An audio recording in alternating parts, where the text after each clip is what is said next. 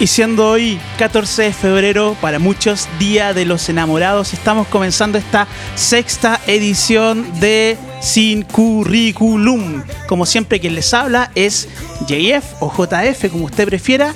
Y como siempre, aquí me encuentro junto a mi compañero de chelas y de micrófonos, el más teórico y el más sensual, Nico Helves. ¡Woo! Weón, me quería contener la risa, no podía, weón. ¿Pero te, pero te gustó esa presentación? Me encantó, weón. Me Ah, enamoré de ti, weón. Ah, sí. a propósito del Día de los A Enamorados. propósito del 14 me enamoré de vos. Oye, ¿quién se enamora un 14 de febrero? Mucha gente probablemente. Así está, entre ellos tú. Entre ellos yo. Me enamoré de Muy ti. bien. Oye, Nico, ¿cómo estás? ¿Cómo, ¿Cómo te ha tratado la vida durante esta semana? Uh, weón, ha sido una semana muy tranquila, muy relajada. Es la semana que estaba esperando de las vacaciones, mi guacho. Ah, sí, qué bien, excelente. Sí, de verdad he descansado harto, me he relajado, me he dedicado así como a mi arte, entre otras cosas. ¿Y usted, caballero, cómo ha estado? Muy bien, muy relajado, al mismo tiempo muy contento porque por fin ayer pudimos de alguna manera retomar los ensayos con mi banda de siempre eh, y grabamos una maquetita, así que estamos súper eh, eh, contentos, conformes y ya con mucho ánimo para, para grabar lo que se viene, así que muy bien. Se prendió esta mierda. Así es, se prendió esta mierda como dice. Excelente. Pero ojo, ojo, le voy a pedir que guarde el vocabulario, usted por futuro profesor, porque tenemos a una invitada. Uh, rompimos la tradición de este club de Toby. Por fin, compadre, yo lo deseaba de hace rato. Está- Estábamos muy lateros nosotros. Sí, bueno, nos pusimos al latero y había que romper con esta tradición. Y de verdad, agradezco tener una mujer en el estudio. Ah, sí. Oiga, pero ¿quiere presentarla usted o la presento yo? Yo disparo. Dispare entonces. Señoritas, caballeros, niños y niñas, perros y perras. Oye, suena extraño esa Shh, déjame, déjame meterme en el personaje presentador, weón. weón. Perros y perras, todos ustedes sean bienvenidos a Sin Currículum porque en exclusiva, solo acá, en Santiago, haciendo más de 40 grados, un 14 de febrero les tenemos presentes a la única, la inigualable, la actriz de doblaje, Brenda. Bien. Oye, suena, suena, suena grande esa cuando decía actriz de doblaje. Es, co- es, es como grande, es como pomposo. ¿No vine ahí tú, Brenda? Uy, bueno, primero que todo, Sí, buenas tardes, buenos días, buenas noches, depende de donde nos estén escuchando. Gracias por la invitación y sí, pues sabéis que es bacán igual, porque desde chica, desde chica yo siempre, eh, a ver, fui muy buena para hacer show, para cantar, para imitar cuestiones y me gustaba mucho el teatro, pero no estudié teatro. Eh, entonces ahora que sea como actriz de doblaje, Suena, es suena, bacán, suena, sí. suena power. Sí, bueno, de, Es eso, de eso y un montón de otras cosas rela- relacionadas con tu, con tu quehacer, con tu, con tu profesión. Vamos a estar conversando ahí en profundo. Eh, mientras tanto, por favor, quiero saber si hay saluditos. Tenemos saluditos, mi guacho. Oh, qué bien, esto me llena el espíritu, me llena el alma. Bueno, compadre, y voy a tomar porque dije compadre. No, si eso ya pasó. weón. No, no ¿Estás seguro? ¿Estás Sí, seguro? no puede ser que terminemos enfermos curados por, la, por el famoso desafío. po. Ah, ah, pucha, ya. Voy bueno, a- si, si, si quiere proceder y mantenerlo vigente, adelante. Ya, pero antes, antes de empezar con los saluditos, entonces, salud, compadre. Salud. Salud, sí. Salud. sí. Salud. Salucita. Así es. Pasando la salud entonces, partamos.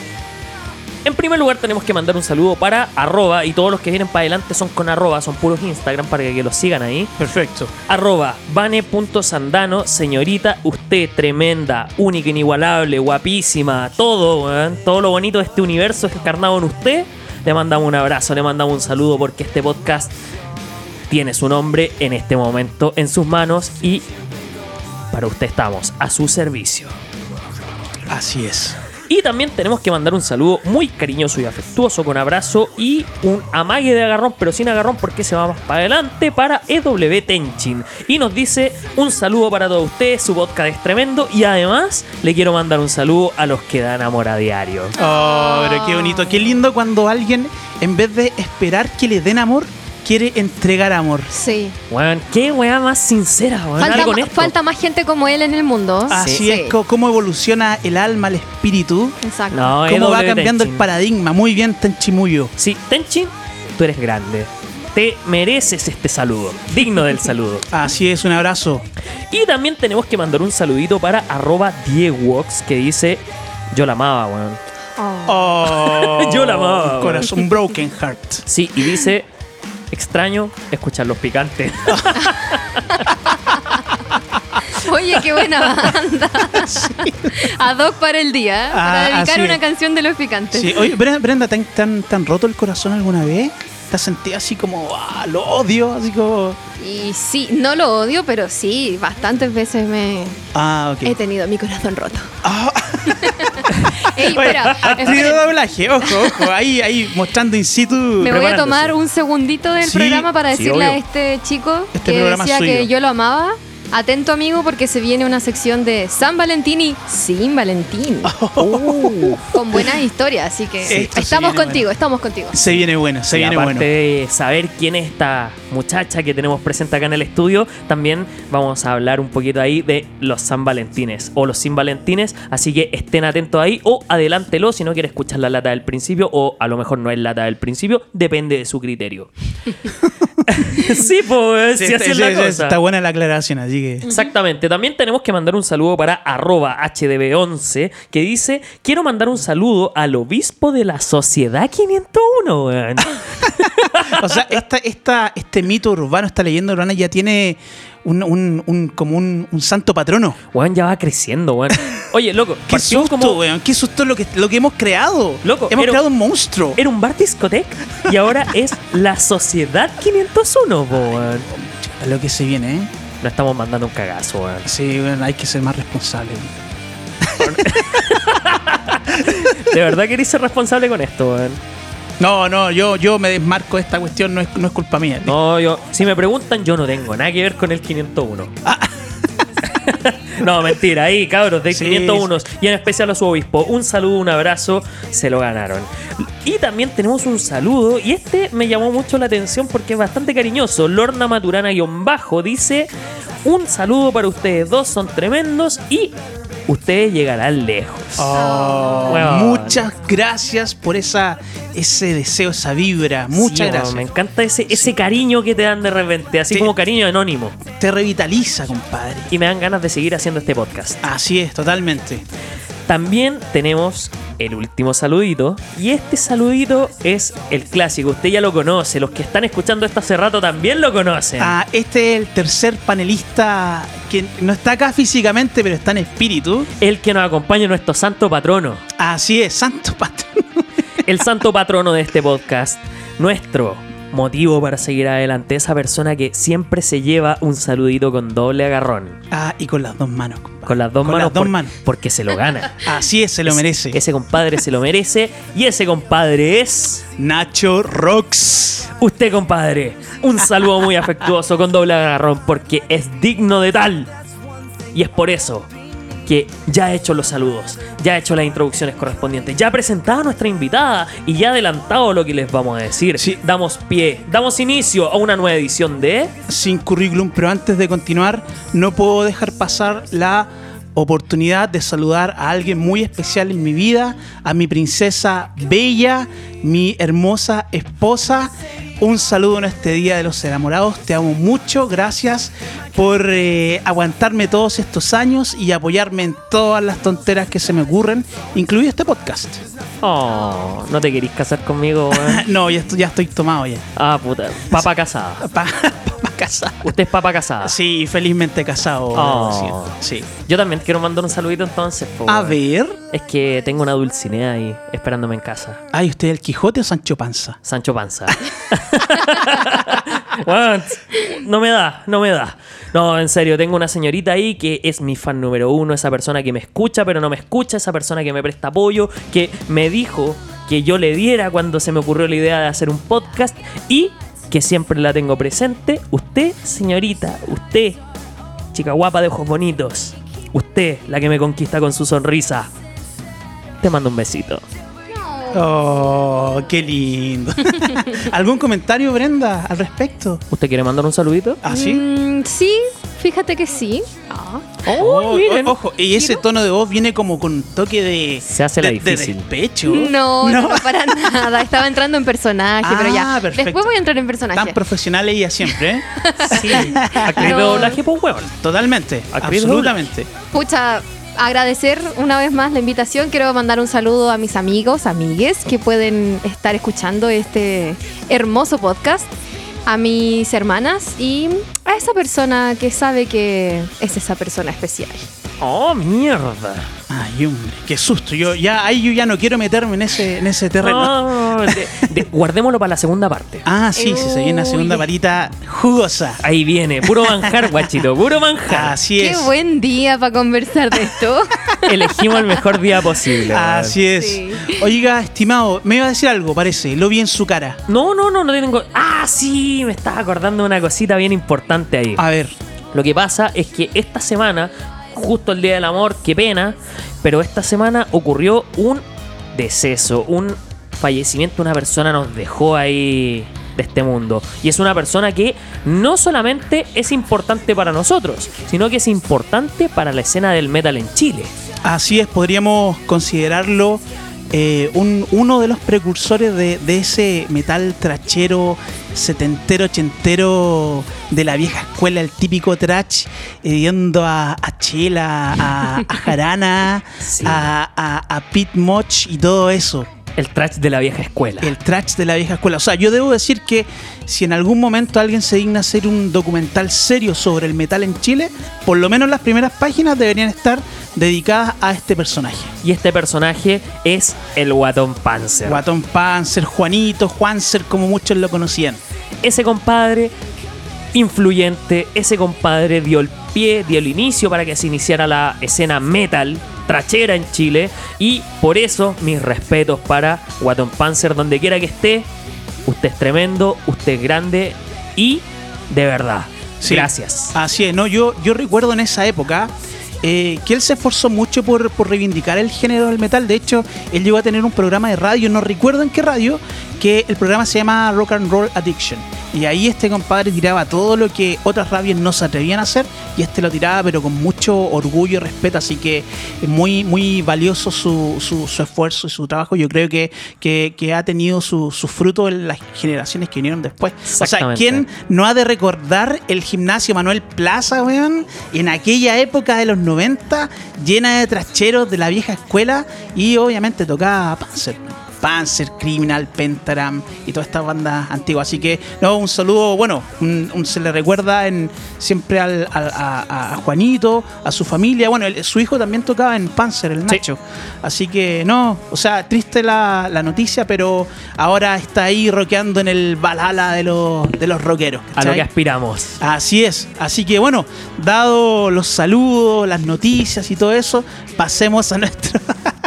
a nuestro bro. Está muy entusiasmada nuestra, nuestra Quiere puro acá. hablar mi compañera. poco Ah, sí. inquieta, soy Sí, sí, un sí, poco no, es que nosotros igual nos estamos alargando, estamos dando la lata, así que ahora yo pasemos ya de una buena vez y conversemos con nuestra invitada, pues, y por eso está acá.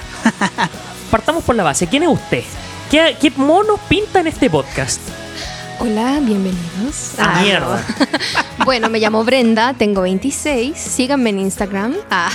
No, no, no, promueva sus redes sociales, dele. Sí, sí, sí. Sí, es que es privada, pero igual. Arroba a place on earth en inglés. Oh. Es como la canción de Belinda Carlisle.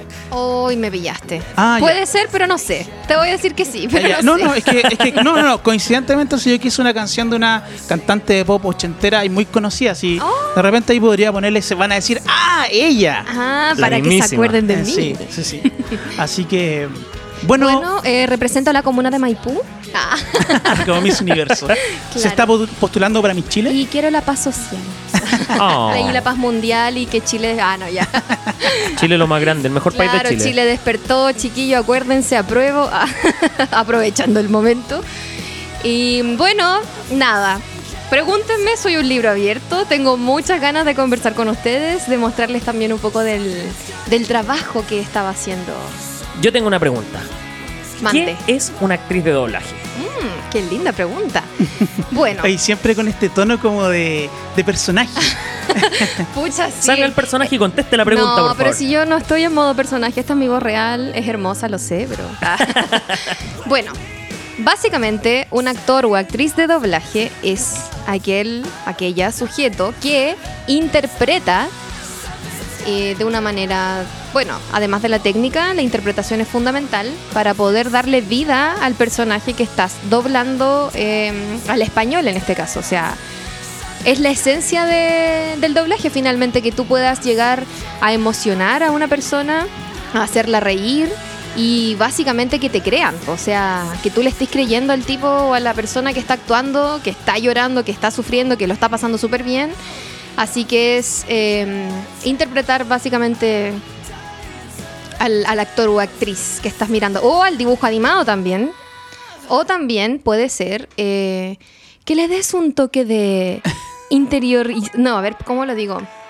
Que tú puedas invitar a la- al oyente o, al- o a la persona que está viendo a un documental. Bueno, es eso, es demasiado lindo, es muy entretenido este mundo del doblaje.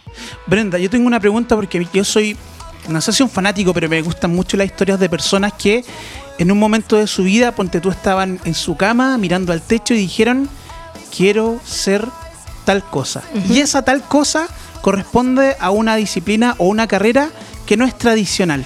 Porque lo tuyo no es tradicional, es muy novedoso, aparte de muy entretenido. ¿Cómo fue ese momento? ¿Tuviste una especie de epifanía? No sé, viste una película, escuchaste una canción. ¿Qué te hizo decir, Tuviste una visión. Claro. No, a ver. Desde muy chica, a mí me encantaba siempre, me encantó mucho cantar, actuar, hacer voces, imitar, todo lo que escuchaba. Yo creo que esto se lo, se lo atribuyo a mi abuela, que en paz descanse, a mi abuelita del sur, que ella cada vez que veía un comercial y le cargaba la voz de la persona del comercial, la imitaba en mala. Y yo, como buen oyente, empecé a imitar todo lo que escuchaba. Crecí, me gustaron un montón de cosas, estuve muy confundida como respecto de lo que quería estudiar, pero siempre me encantó mucho el arte, el teatro, la música. Sin embargo, eh, lamentablemente tuve que optar por una carrera tradicional como buena chilena, eh, lamentablemente.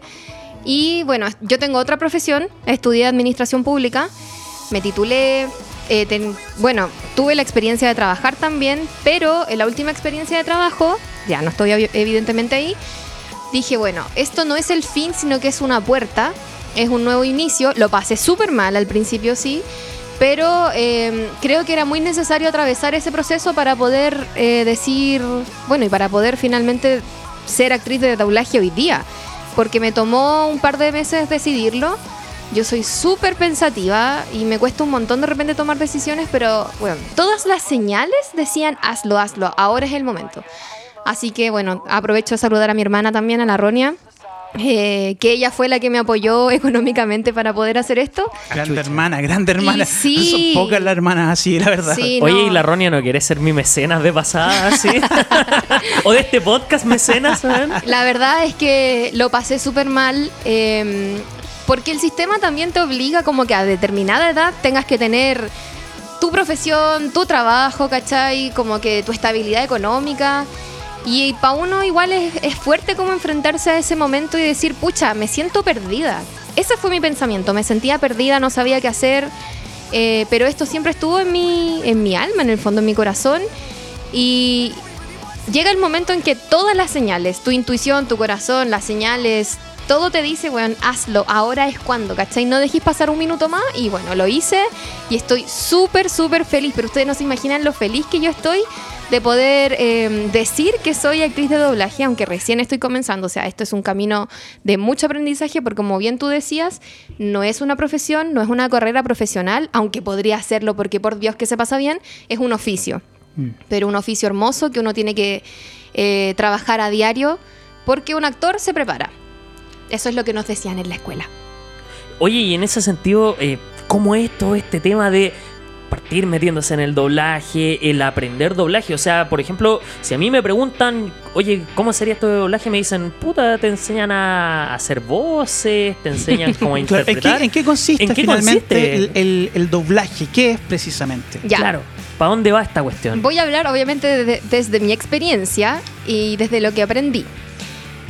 Lo que a mí me enseñaron, lo que yo aprendí es primero la dicción, o sea, tienes que saber leer y modular muy bien, porque nosotros los chilenos hablábamos pésimo. Entonces ya, como primera cosa, leer bien, pronunciar todas las palabras, todas las S, todas las D, todas las B, todas las B, todo eso, ¿cachai? Eh, además de leer bien y de pronunciar bien, también tiene que ver con el lip sync, o sea, hacer calzar tu voz con la, con la que estás viendo en la pantalla. Y eso es la parte técnica, o sea, si tú puedes hacer lip sync y a la vez puedes leer bien el texto, obviamente, que estás eh, actuando, la parte más importante y fundamental es la interpretación. Y la interpretación cuesta, obviamente, porque ahí tienes, ahí entra un mundo de emociones. Tienes que saber, eh, tienes que hacer reír al público, tienes que hacer, tienes que llorar, tienes que estar enojada, tienes que estar molesta, tienes que estar un poco más sensual. Entonces ahí, obviamente, Ey, eh, es un ey. Estudio. y ahí entra finalmente el tema de actriz Exacto. de doblaje. Sí. Ah, ok. Sí. Perfecto, muy bien. Sí, porque de repente pasa que tú estás, o sea, yo creo que a, a todos los que, nosotros que estamos aquí y los que están oyendo, cuando van al cine o cuando ven una teleserie turca o monitos anima- animados, perdón, o un documental, entran, como que le creen a la persona. Y eso en parte es mucha pega del actor o actriz de doblaje, porque finalmente lo que tiene que lograr es eso, ¿cachai? Interpretar la emoción. Y puta, ¿quién no ha llorado con Titanic subtitulada? ¡Jack! ¡Jack! ¿Cachai? O sea, sí. Oye, y ojo, Jack cabía en el bote, eh, ojo. Cabía. Cabía en la había, puerta. había espacio para Sí. Jack. Oye, y eh, confírmame un poco, entonces, eh, el- el actriz de doblaje en el fondo le entregan un texto o un video, algo así. Es video y texto. Ya, sí. y ahí tú tienes que poner el- la, la voz y con toda la emoción que Claro. implica el contexto, la escena y todo eso. En ese sentido, y sumando un poquito a la pregunta, y sorry lo metido, pero hay que. ¿Se puede, a propósito de eso, meter algo de la cosecha propia, por ejemplo, dentro de lo que es el doblaje? Totalmente. Claro, Sí. ¿cuál, cuál es el aporte personal que uno hace? Sí, ¿Uno o puede sea- meter el sello personal? Sí, por supuesto. Primero, respondiendo a tu pregunta, tienes una pantalla, una tele, un televisor donde está la escena, tienes un timecode que en el fondo tú donde tú tienes que entrar, que te, te lo indica y tienes también tu hoja donde está tu texto. Eh, entonces tienes que hacer calzar. O sea, e- es como muy mecánico porque tienes que estar mirando la pantalla, mirando tu texto para saber cuándo tienes que entrar, cuándo tienes que hacer pausas, ¿cachai? Y leer. Eh, pero lo que decía Nico, sí, tú le puedes meter de tu cosecha. O sea, eh, si la escena te lo permite y si el director también te permite que tú puedas jugar con, con un poco como de, de tu esencia, en el fondo lo que le quieres poner al personaje, totalmente. O sea, mientras tú más sello personal le pongas, mucho mejor. Porque de repente pasa que hay voces que se parecen, que uno no le pone como, como que queda muy plana. Entonces sí, el profesor nos decía en ese momento que si uno quería jugar con el personaje, ponerle como un sello personal, totalmente. O sea, si calza con la escena, súper bien. Sí. Oye, y, y yendo así como una pregunta un poco eh, obvia, slash estúpida, o no sé si tan, estúpida. No, si esto se me ocurrió ahora. Por ejemplo, si yo quisiera estudiar eso, eh, ¿dónde imparten esta carrera?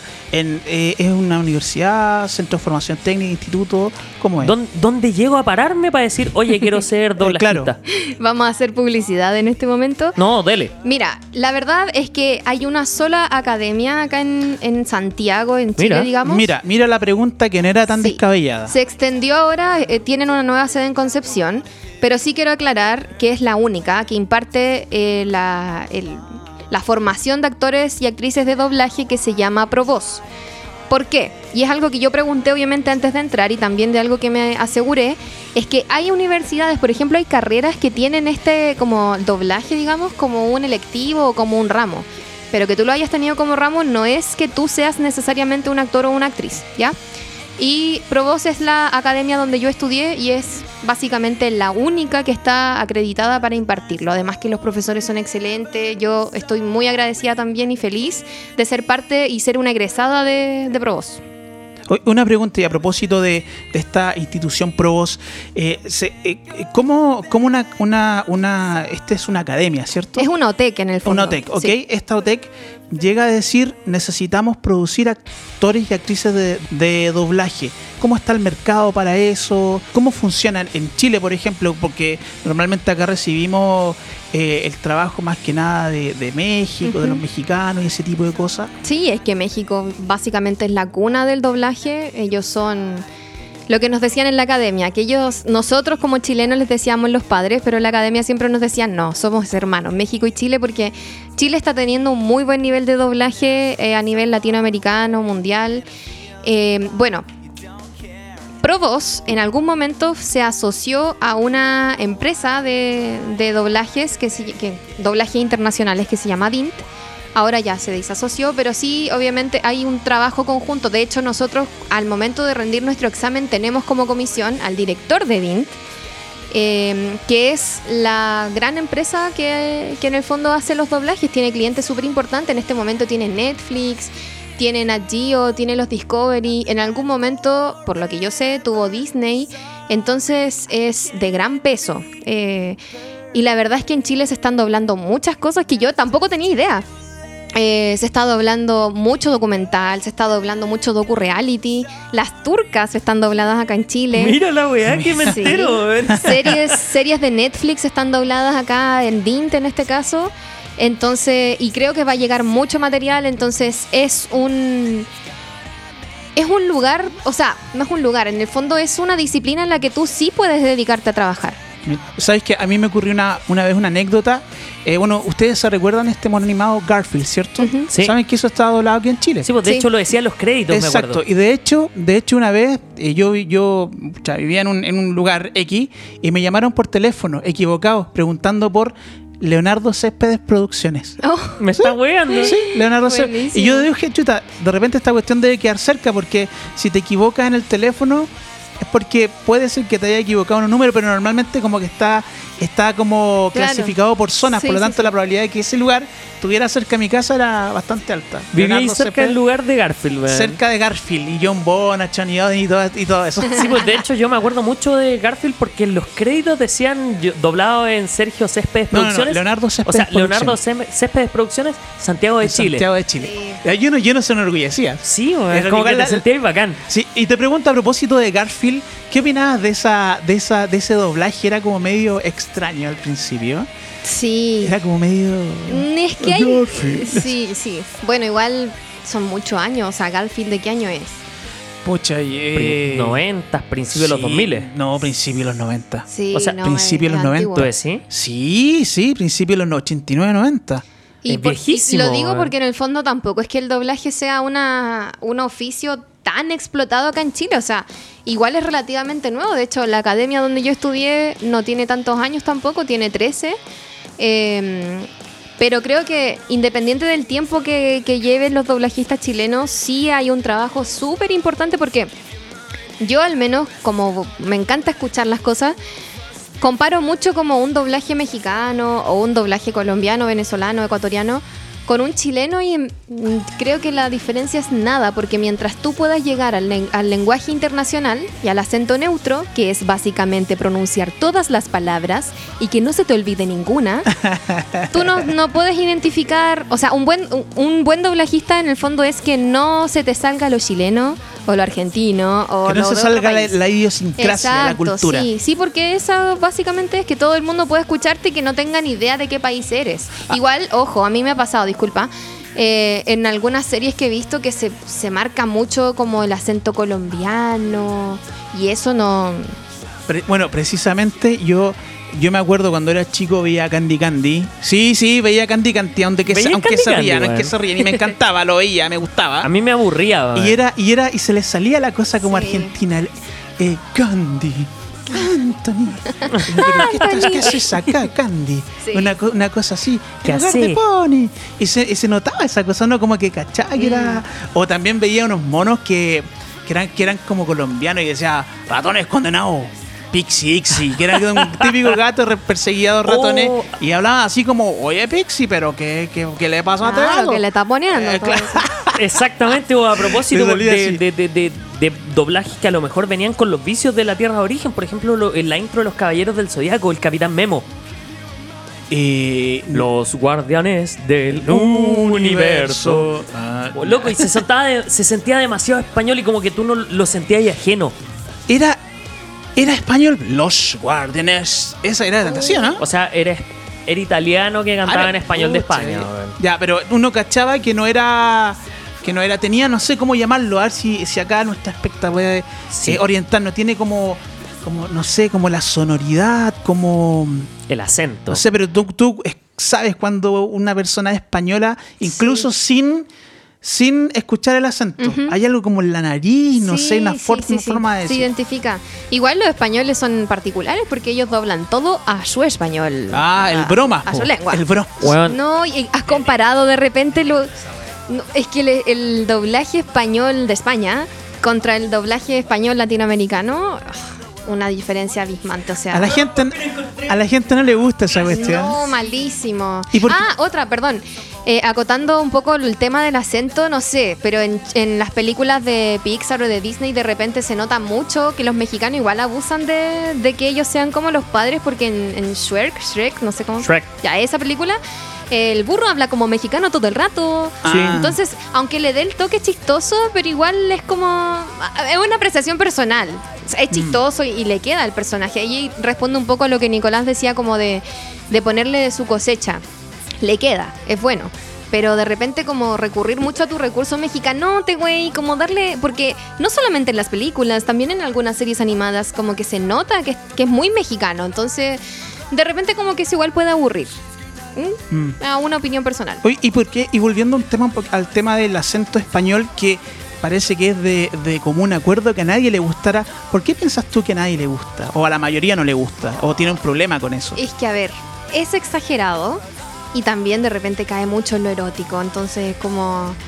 eh, no sé, a mí personalmente no me gusta el español eh, de España.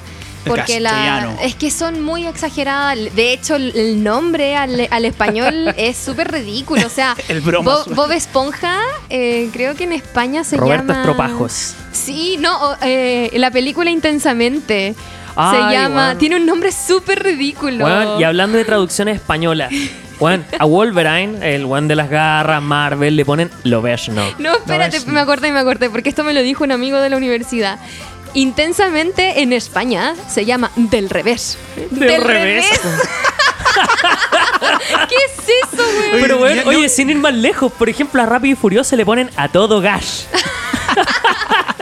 No, es que yo creo que definitivamente ellos se entienden, a ellos les gusta. Bueno, sí, no. De verdad, yo no puedo Oye. entender que una persona le guste ese tipo de doblaje, porque, por ejemplo, y te lo digo desde una experiencia inexperta, un weón que solo se dedica a escuchar.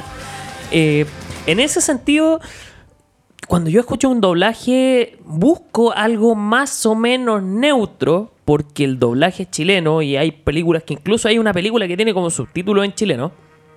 Es, es algo que te genera rechazo porque no lo sentís natural. Y cuando viene muy cargado el país de origen, tampoco lo sentís natural o incluso lo sentís ajeno. Así como, puta, yo no entiendo estas tallas, weón, yo no entiendo este lenguaje.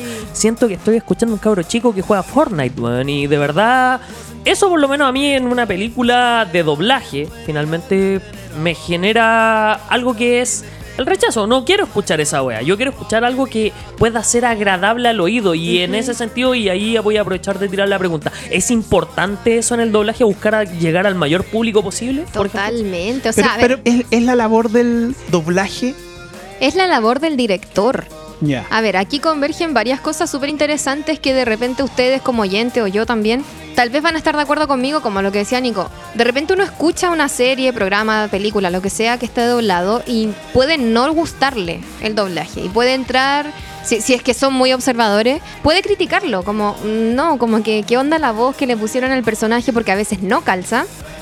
Y la culpa no siempre es del actor o actriz, sino que también es del director. Del director. ¿Cachai? El director finalmente el que corta el queque, el que define, mira, si me gusta así, bájale la intensidad, súbele la intensidad, hazlo más dramático, explota, grita, eh, hazlo un poco más plano, ¿cachai? El director es el que finalmente te va dirigiendo, valga la redundancia, tu interpretación. Sí me ha, me ha pasado, antes incluso de, de estudiar eh, para ser actriz de doblaje, que veía series donde la actriz eh, estaba pasando por un momento súper heavy, pero no lograba yo llegar a la emoción o a, la empat- o a empatizar con ella porque la, voz de español era muy mala. Entonces eso entra también ahí como el presupuesto, porque de repente hay producciones que no quieren doblar en Chile porque tal vez lo encuentran caro, eh, entonces lo mandan a Colombia, Venezuela, que todavía están haciendo doblaje allá, que les cobra más barato, pero el producto finalmente no es tan bueno. Mm. Entonces, Entonces, tú como actriz de doblaje, tú llegas donde el director y vienes como con un abanico de propuestas y él, él o él te dice o él te di- diseña este este personaje debe hablar o debe sonar de esta de esta forma y tú tomas eso y lo eh, transformas en un resultado. Mira, yo te respondo de la siguiente forma. Todavía no tengo la- el privilegio de, de doblar algo, pero eh, en clases, que era básicamente algo muy similar, el profe te pasaba una escena. Entonces decía, no sé, hoy día vamos a ver comedia o vamos a ver drama, ¿cachai? Ya, si te dicen drama, evidentemente tú no puedes poner la voz de una mujer súper feliz y súper alegre porque es drama. Entonces, es un conflicto con alguien. Tenéis que ponerte ya en modo personaje y yo creo que eso es un trabajo personal. Eh, y a medida que tú vas como actuando la escena, el, el- el profe en este caso, vamos a decir que es el director, te, te- te hace pausa, ¿cachai? Que en este caso la jerga sería clic. Y te dice, y él mismo te va diciendo, no, necesito que explotes. Y él, en este caso, y me imagino que hay otros directores que lo hacen, tal vez otros no, eh, te van dirigiendo como, como ellos quieren que sea. Por ejemplo, si hay una mamá que está retando a su hijo y a ti no te está, no, no estáis logrando como eso, entonces el director te para y te dice, mira la escena. Perdón, mira la escena. O sea, es fundamental que tú observes la escena, ¿cachai? Entres en el personaje y finalmente te conviertas como en esa mamá enojada que tiene que estar seria, que tiene que sacar una voz, ¿cachai? Y, y ahí el director te va, igual te va dando la, la dirección, ¿cachai? Valga, valga la redundancia. Oye, a propósito de eso, me estaba acordando de Lois de Malcolm. Ay, no, gran personaje. Yo la amo, yo la amo, weón. De verdad, ella es como mi mamá. como la mamá de muchos. Es la mamá de todo, es la mamá Sí. de Chile, weón. Y a propósito de un doblaje bien hecho, por ejemplo, yo considero que el doblaje de Malcolm es un, un doblaje bien hecho.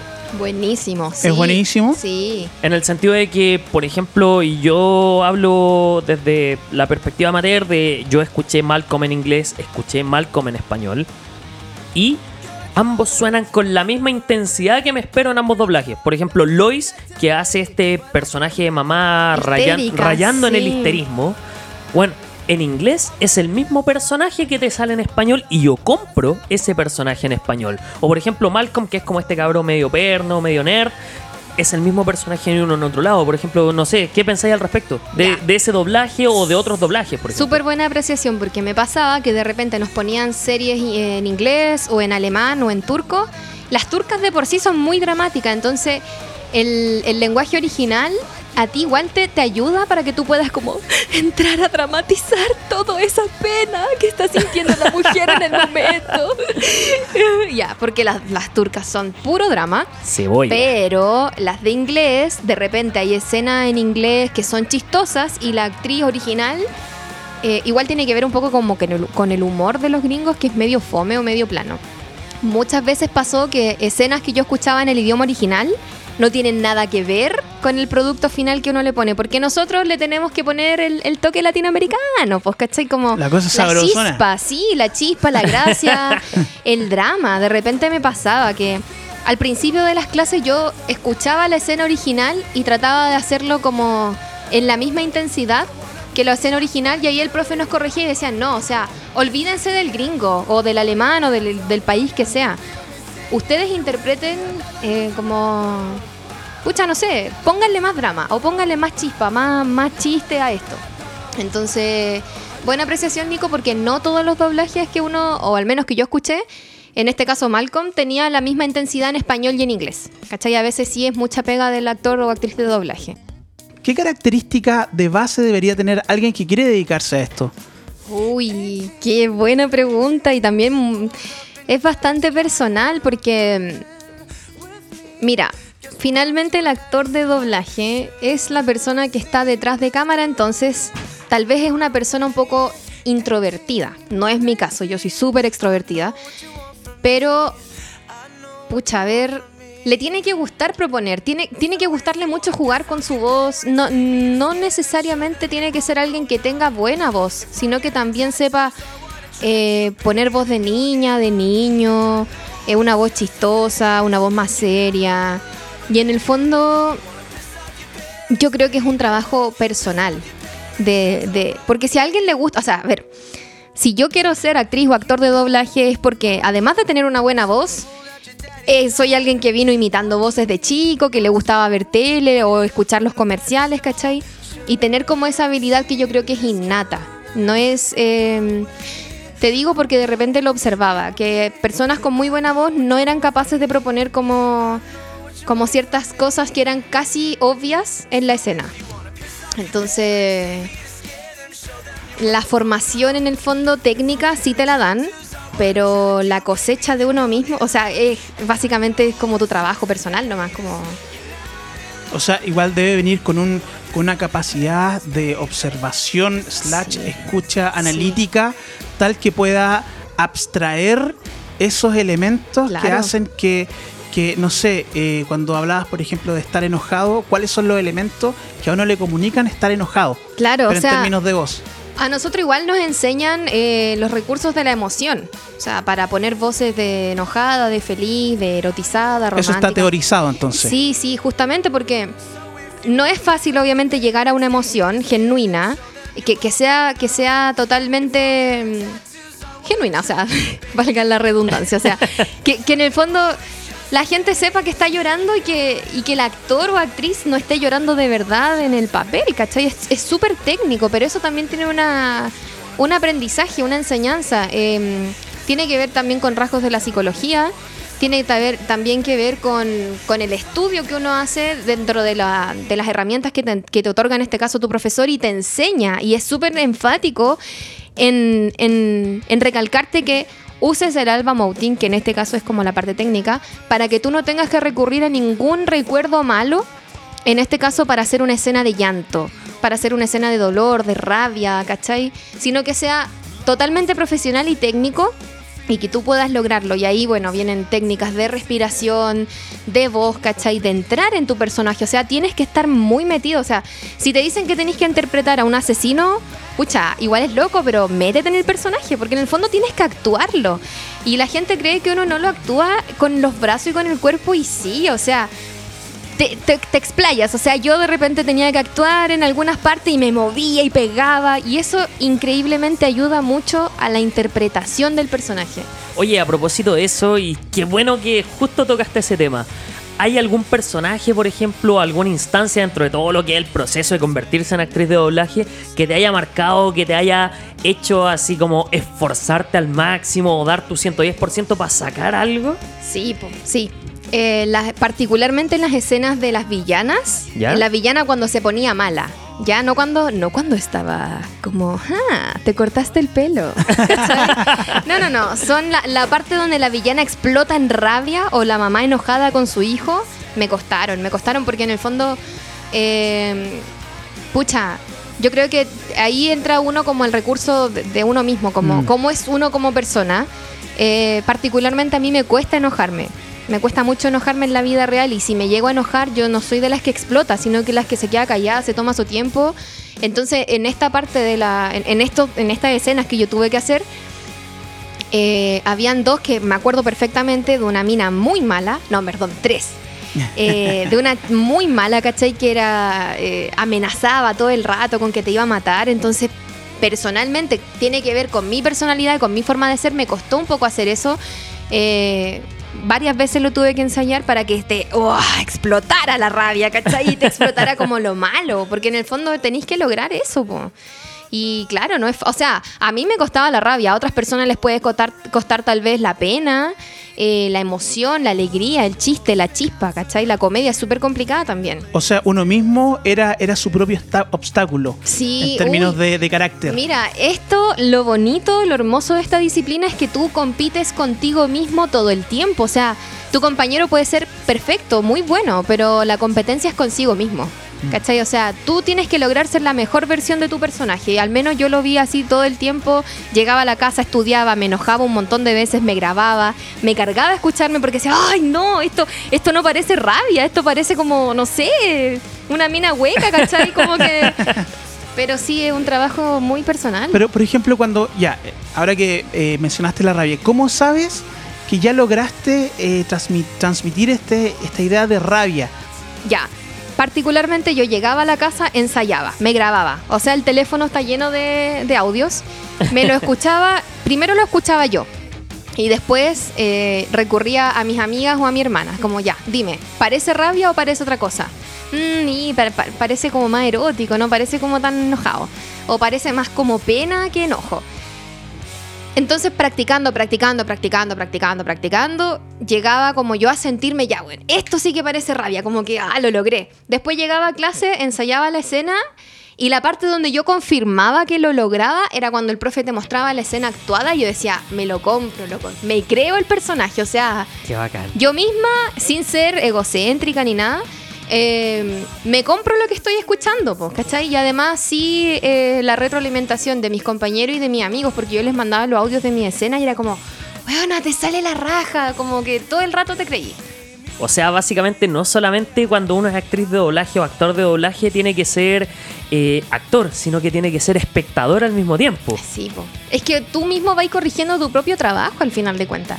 Es como la, es la parte linda también de, de poder verse a sí mismo como, como tu competencia, como, a ver, yo soy Brenda, pero también esta es parte de mi trabajo. Y si a mí no me gusta lo que estoy viendo, tengo entonces que mejorarlo hasta que me guste y hasta que yo me lo crea. Y tiene que ver también con que toda la vida siempre fui buena para ver teleseries, series, programas animados, bonitos. Y si me lo creo es porque, pucha, resulta, ¿cachai? La voz le viene al personaje, la emoción le viene al personaje. Eh, también es parte de- del reconocimiento del propio trabajo. Sin ánimo, obviamente, de caer en, en el egocentrismo. Y a propósito de eso, y esta pregunta necesito hacerla. ¿Cuál, a tu criterio, es el mejor doblaje que has escuchado y el peor doblaje que has escuchado? Así de, de alguna serie. De cualquier recurso. Que, que todos más o menos conozcamos, A para hacernos una referencia. No sé si es el peor, pero es el peor que yo he escuchado en las últimas semanas, aprovechando el- la contingencia de los premios Oscar. Me cargó el doblaje de Historia de un matrimonio. Lo Ah, encontré. la de Netflix. Sí, horrible. O sea, no me gustó la voz que le pusieron a Scarlett Johansson. Me cargó. Siento que no le venía al personaje. La voz del tipo sí me gustó porque creo que lo interpretó muy bien. Pero particularmente hay una escena donde entra, no sé, me parece que es una tipa que es como mediadora. Weón, te juro que yo paré la película ahí porque además la encontré súper mala, pero cuando la escuché a ella fue como, ¿qué onda el doblaje de esta película? ¿Dónde lo hicieron? Porque la, la mujer hablaba todo el rato así. ¿Quieres tomar agua? No, no quiero. Es ridícula. Ahora, en el inglés, la tipa igual hablaba así, entonces ahí tiene que ver un poco con lo que le estaba diciendo delante.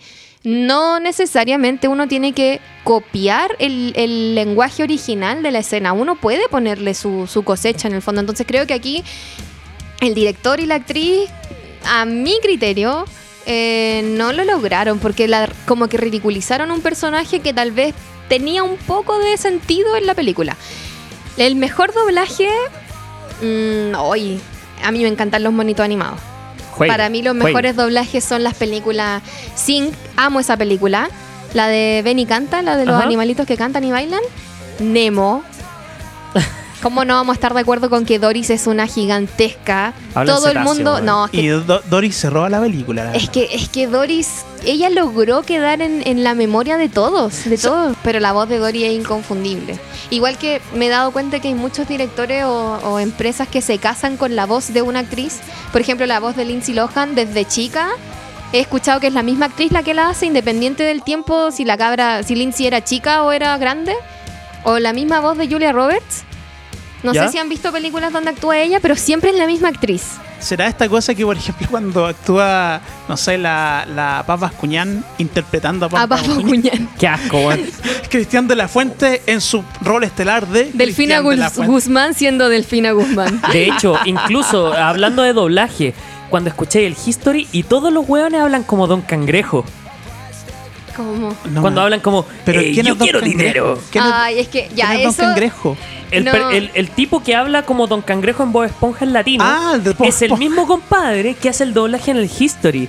Y todos hablan como Don Cangrejo. Es que tiene que ver como con la personalidad del programa. En, en History o en programas que hablen, no sé, eh, estas lo- estos tipos que juntaban reliquias y las vendían, ¿cómo se llamaban? Cazadores de tesoros. Ya, eso... Soy un adicto al History. Si te fijáis, la voz de los gallos no era como... Encontramos oro. Eh, encontramos oro. Como que le ponían ese toque medio así. No sé, era como... A mí no, obviamente no me sale, pero eh, tiene que ver también con un toque como... Como darle esa personalidad al programa sin necesariamente que los tipos lo estén haciendo en la vida real así, pero es, es como el sello en el fondo. Pero a propósito de eso, y yo aprovecho este espacio para compartir un doblaje que me gusta mucho, personalmente hablando. Y loco, el doblaje de Shrek yo lo encuentro maravilloso. Es Es una weá de que este doblaje yo lo escucho en español y lo escucho en inglés. Y ambos me gustan, me gustan, los disfruto y los disfruto de la misma forma. Onda, escuchar al burro en este español medio mexicanote y luego escuchar al burro en inglés, doblado por Mike Myers, finalmente. Para mí tiene el mismo efecto. Me río de la misma forma. Escuchar al gato con botas en inglés y en español, sin perjuicio que Antonio Banderas hace el inglés y el español al mismo tiempo. Loco, tienen la misma fuerza, tienen el mismo carisma, tienen el mismo personaje. Shrek lo mismo, el protagonista. Y un pésimo doblaje. Y a propósito de esto, un pésimo doblaje, cualquier cosa que provenga de España, salvo la película Rec, la 1, todos los doblajes españoles los encuentro pésimos. No, es que son malos, malísimos. Pésimos. Es Para una cuestión de ellos que yo, escu- buenos. yo escucho, coño, tío, diablos, joder. Y bueno, de verdad, es una cosa que me revienta. Y más encima yo soy una persona que eh, viene jugando videojuegos desde la prehistoria del doblaje, cuando solamente se hacían en España. Y loco, de verdad, yo escucho un juego en español de España y lo dejo jugar, a ese punto. Me acordaste de Crepúsculo, cuando salió la saga de Crepúsculo y salió subtitulada, o sea, doblada al español de España. Si ya la película personalmente la encontraba pésima, el doblaje terminó por matarla. De ¿Qué, verdad. qué tenía el doblaje? Español de España, po. No, pero tenía algo más eh, que, no, an- que antes no se haya demostrado en el doblaje Lo en ves, ¿no?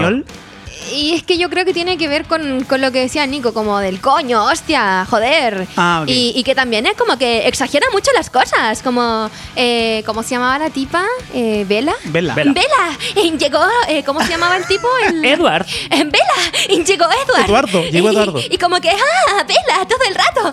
Y, ah, como, o sea, ¿cuál es la necesidad de exagerar? Como que yo podría decirle, Vela, llegó Edward, está en la puerta. Pero la otra, Vela, Edward está en la puerta. Es como, ah, todo el rato así. Que eso es lo que a mí no me gusta. Como que ya para eso tenemos el anime. Que sí es muy hueco, como ¡Ah! ¡Todo el rato sí! ¡Sí! ¡Todo el rato sí! ¡Ah! ¡Papá! ¡Estás en el suelo! Así. Qué a divertido. propósito, Detective Conan está grabada acá en Chile. ¿En serio? Sí. Oh, y ese a mí me parece que es muy bueno. Buenísimo. Yo jamás lo habría Pues sí, pensado. los actores de doblaje chilenos son muy buenos. No, no, si yo, yo no dudo que sean buenos, sino que eh, siempre se nos ha vendido de que todo viene de México. Exacto. Oye, a propósito de Detective Conan, un amigo, un, un amigo muy cercano mío, Roberto Ferret, si está escuchando esto, ese compadre dobló un villano de Detective Conan en su momento.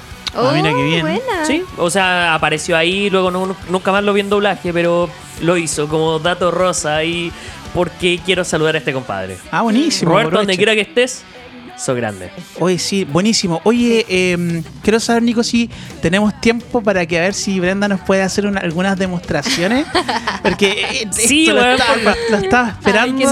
No tiene personajes preparaditos, ¿no? Pero, pero- pero sirve, por ejemplo, que te digamos, no sé, eh, Tal que te actitud. digamos un, un- claro, alguna emoción, alguna actitud o algún personaje que, o sea, si te decimos personaje sería más que nada una, una imitación. Imitación, sí. Entonces serían como emociones, ¿no? Claro, como, como jugar. A ver, se puede jugar con las voces, con las emociones. eh, y sí, o sea, a mí me encanta esto. Voy a tratar de que me salga bien, bien chistoso a la vez, bien creativo y, y que, me, que me crean. Yo voy por una emoción. Dale. Ansiedad. Uy, qué buena la emoción. Déjame entrar en un personaje. ¿Dónde estás? ¿Y por qué no me llamaste? Yo estaba preocupada por ti. Dime, dime dónde está Eric. ¿Dónde está? Ah, no encuentro, no encuentro las pastillas. Ay, ¿Me va a dar algo? Paso, te olvides de respirar. Uf. Oye, buenísimo, ¿sabes qué increíble? A mí me produce algo que es como una Sí, cosa mágica. Y ojo, debo, debo decir que acá nuestra actriz, aparte de la voz, hizo todo el, el movimiento que involucra Corporal. una situación de, en este caso, como de ansiedad, Ansiedad. de estrés, Sí, ese de tipo hecho de cosas. destruyó la tapa de las papitas fritas. Ustedes no saben, pero está todo en el suelo. A ver, por ejemplo, si tuvieras Sí. que poner un personaje que está alegre, así como jubiloso. ¡Ay, es que ese me encanta! Hagamos un brindis por esta junta, por estar aquí reunidos hablando de esto y... Bueno, dale, pásame tu copa. Cuéntame, ¿cómo te fue con Rick? no sabes, pero anoche me acosté con Ben. Fue mejor de lo que esperaba, ¿sabes? Y después me llevó de compras y fuimos y me compró chocolates y ropa y después terminamos en su casa. Y, ay, me encanta, estoy muy enamorada de él. Ay, ¡Qué maravilla, güey! buenísimo. Oye, y Me se, y se encanta nota, se nota que lo disfrutas. Uy, yo, creo- yo imagino un carrete contigo, pero debe así una cuestión. El alma de la fiesta, Para apretarse la guata riendo. ¿sí? Porque es como una especie de, de, de cajita sorpresa, ¿cachai? Sí. A ver, y por ejemplo, una situación de. No sé, o, o por ejemplo, escenas de que tenéis que decirle, ponte tú, no sé, ya a, a tu pololo que tienen que terminar, pero porque estás con otro. Uy, justo en San Valentín. Sí, o sí. Adelanto de lo que se viene. Tenemos que hablar. Chucha. Ya, necesito una contraparte, Nico, tú. Ya, O- dale, dale, dale, ya. Nico. Ah, bien. Perdóname por haberte traído hasta acá. Pensaba decírtelo por teléfono, pero creo que era mejor vernos en persona. A mierda. No es fácil lo que debo decirte. Créeme que para mí es mucho más doloroso que para ti. Y estoy un poco emocionada también porque han sido años hermosos contigo, pero debo terminar contigo. Che tu madre. Pero Nico, Sí, entra en el ponte personaje. dramático. Pero Brenda, weón. Me enamoré de otra persona. No tiene nada que ver contigo. Créeme, no tiene nada que ver contigo. Me has dado años hermosos. Pero ¿qué puedo hacer con mis sentimientos? No puedo, no puedo evadirlos. ¿Y qué puedo hacer yo? Ándate a la mierda. No. no, a ver, eso, eso fue como. Sí. Me acordé Me de las teleseries turcas. Loco, de verdad, de verdad, yo sentí que me sé- estaban pateando, no siento que- no siento que no. Es increíble. O sea, una cosa es escucharlo en el contexto de una serie, una película, pero en, en vivo producen un efecto Como que un ex- qué sé yo. súper extraño. Es como, es como mágico, es como que dudáis de la realidad. De verdad, Es como de muy verdad, yo- surrealista. yo- como que de verdad me meto en la, en- en la interpretación que está haciendo ella. Claro. Hemos pasado momentos muy duros últimamente y creo que ninguno de los dos se merece estar en situaciones tan dolorosas. Buenísimo. Buenísimo, A de ver, y verdad. otra, otra, otra más, otra más. A ver. eh, ya, el último, el último, para que vayamos a la pausita porque, loco, hace demasiado calor en este sitio. eh, Puedo quedarme hablando como personaje todo el rato. Yo podría Si estar hablando. Loco, de verdad, yo podría No, no me estar. yo podría estar hablando con Brenda todo el día. Pero antes de que vayamos a la pausa, No, pero quiero, quiero, quiero una voz, de una, por una- eso. algo más. Po. Sáquese una. Pida una. Eh, ya, a ver, es algo como. mm, eh, Terror. Ya, terror. Una voz asustada, así una como situación. angustiada. Ya, eh, eh, estás en tu casa sola, sientes que alguien está forzando la puerta y, y, si- y, eh, durante semanas se ha eh, eh, esparcido la noticia en el barrio de que anda un asesino en serie suelto. Y tú sabes que esta es la persona. ¿Quién está ahí? ¡Ah! ¿Quién está ahí?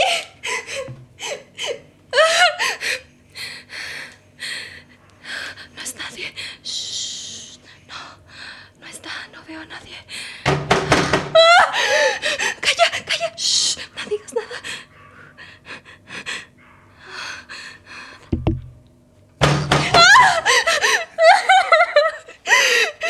¿Quién es? Shh. No, cállate, cállate, Elsa, cállate. Shh, no digas nada, voy a salir a enfrentarme. ¿Quién está ahí? ¡Sal, donde quiera que estés! ¡Sal! No eres tan... No seas cobarde. Enfréntate a mí. Dime quién eres. Soy yo. Eh, la pizza, llegó la pizza. Bueno, no sé si eso fue terror, pero fue como una mezcla de susto, de Fue como angustia. suspenso. yo en un momento Sí. que me metí así como que sufría contigo. Sí, como... Yo que sufría contigo. Estábamos encerradas, po. Claro, con Elsa. No, con qué Elsa, bueno. Elsa, Con Elsa, Elsa metía bulla y gritaba. Sí, Elsa. Oye, buenísimo. Excelente, Eh, weón. De verdad, este es uno de los mejores invitados que hemos tenido en este programa, weón. Todo el rato, todo el rato. Así que, caballero, le quiero hacer una invitación. Hagamos una pausita y después vamos a nuestra segunda parte, aquí con Brenda, con usted, compañero, con Tertulio y continuamos con esto. Por supuesto, Buenísimo. no se vaya, ya volvemos con un tema jugoso y sabrosón sobre el día de San Valentín. Únicamente Así- acá en Sin Así que empiece a desempolvar sus recuerdos, sus historias, sus anécdotas para que nos ponga ahí en Instagram y comparta si ha tenido alguna aventurilla extraña de día de San Valentín que recuerde. Empieza a refrescar la memoria. Yo estoy haciendo la mía. Usted está haciendo la memoria suya. Gianfranco se está preparando porque en Sin Currículum tenemos entonces historias de 14 de febrero, de amor y desamor. Y recuerde, por último, antes de irnos a pausa, puede seguirnos en nuestras redes sociales. Instagram, arroba sin currículum-podcast. También puede encontrarnos en YouTube y también, obviamente, en donde nos esté escuchando en este momento, Spotify. Así que ustedes, señoritas, caballeros, vamos a la pausa y volvemos en un momento con su podcast favorito. Sin currículum. Ya volvemos. No, a mí no me sale, a mí no me sale. Bendita. Ya vuelve. No, ¿lo quieres que sea un poco erótica o Sí, un poco.? erótico. Bueno, chicos, ya volvemos con Sin Currículum. No se lo pierdan.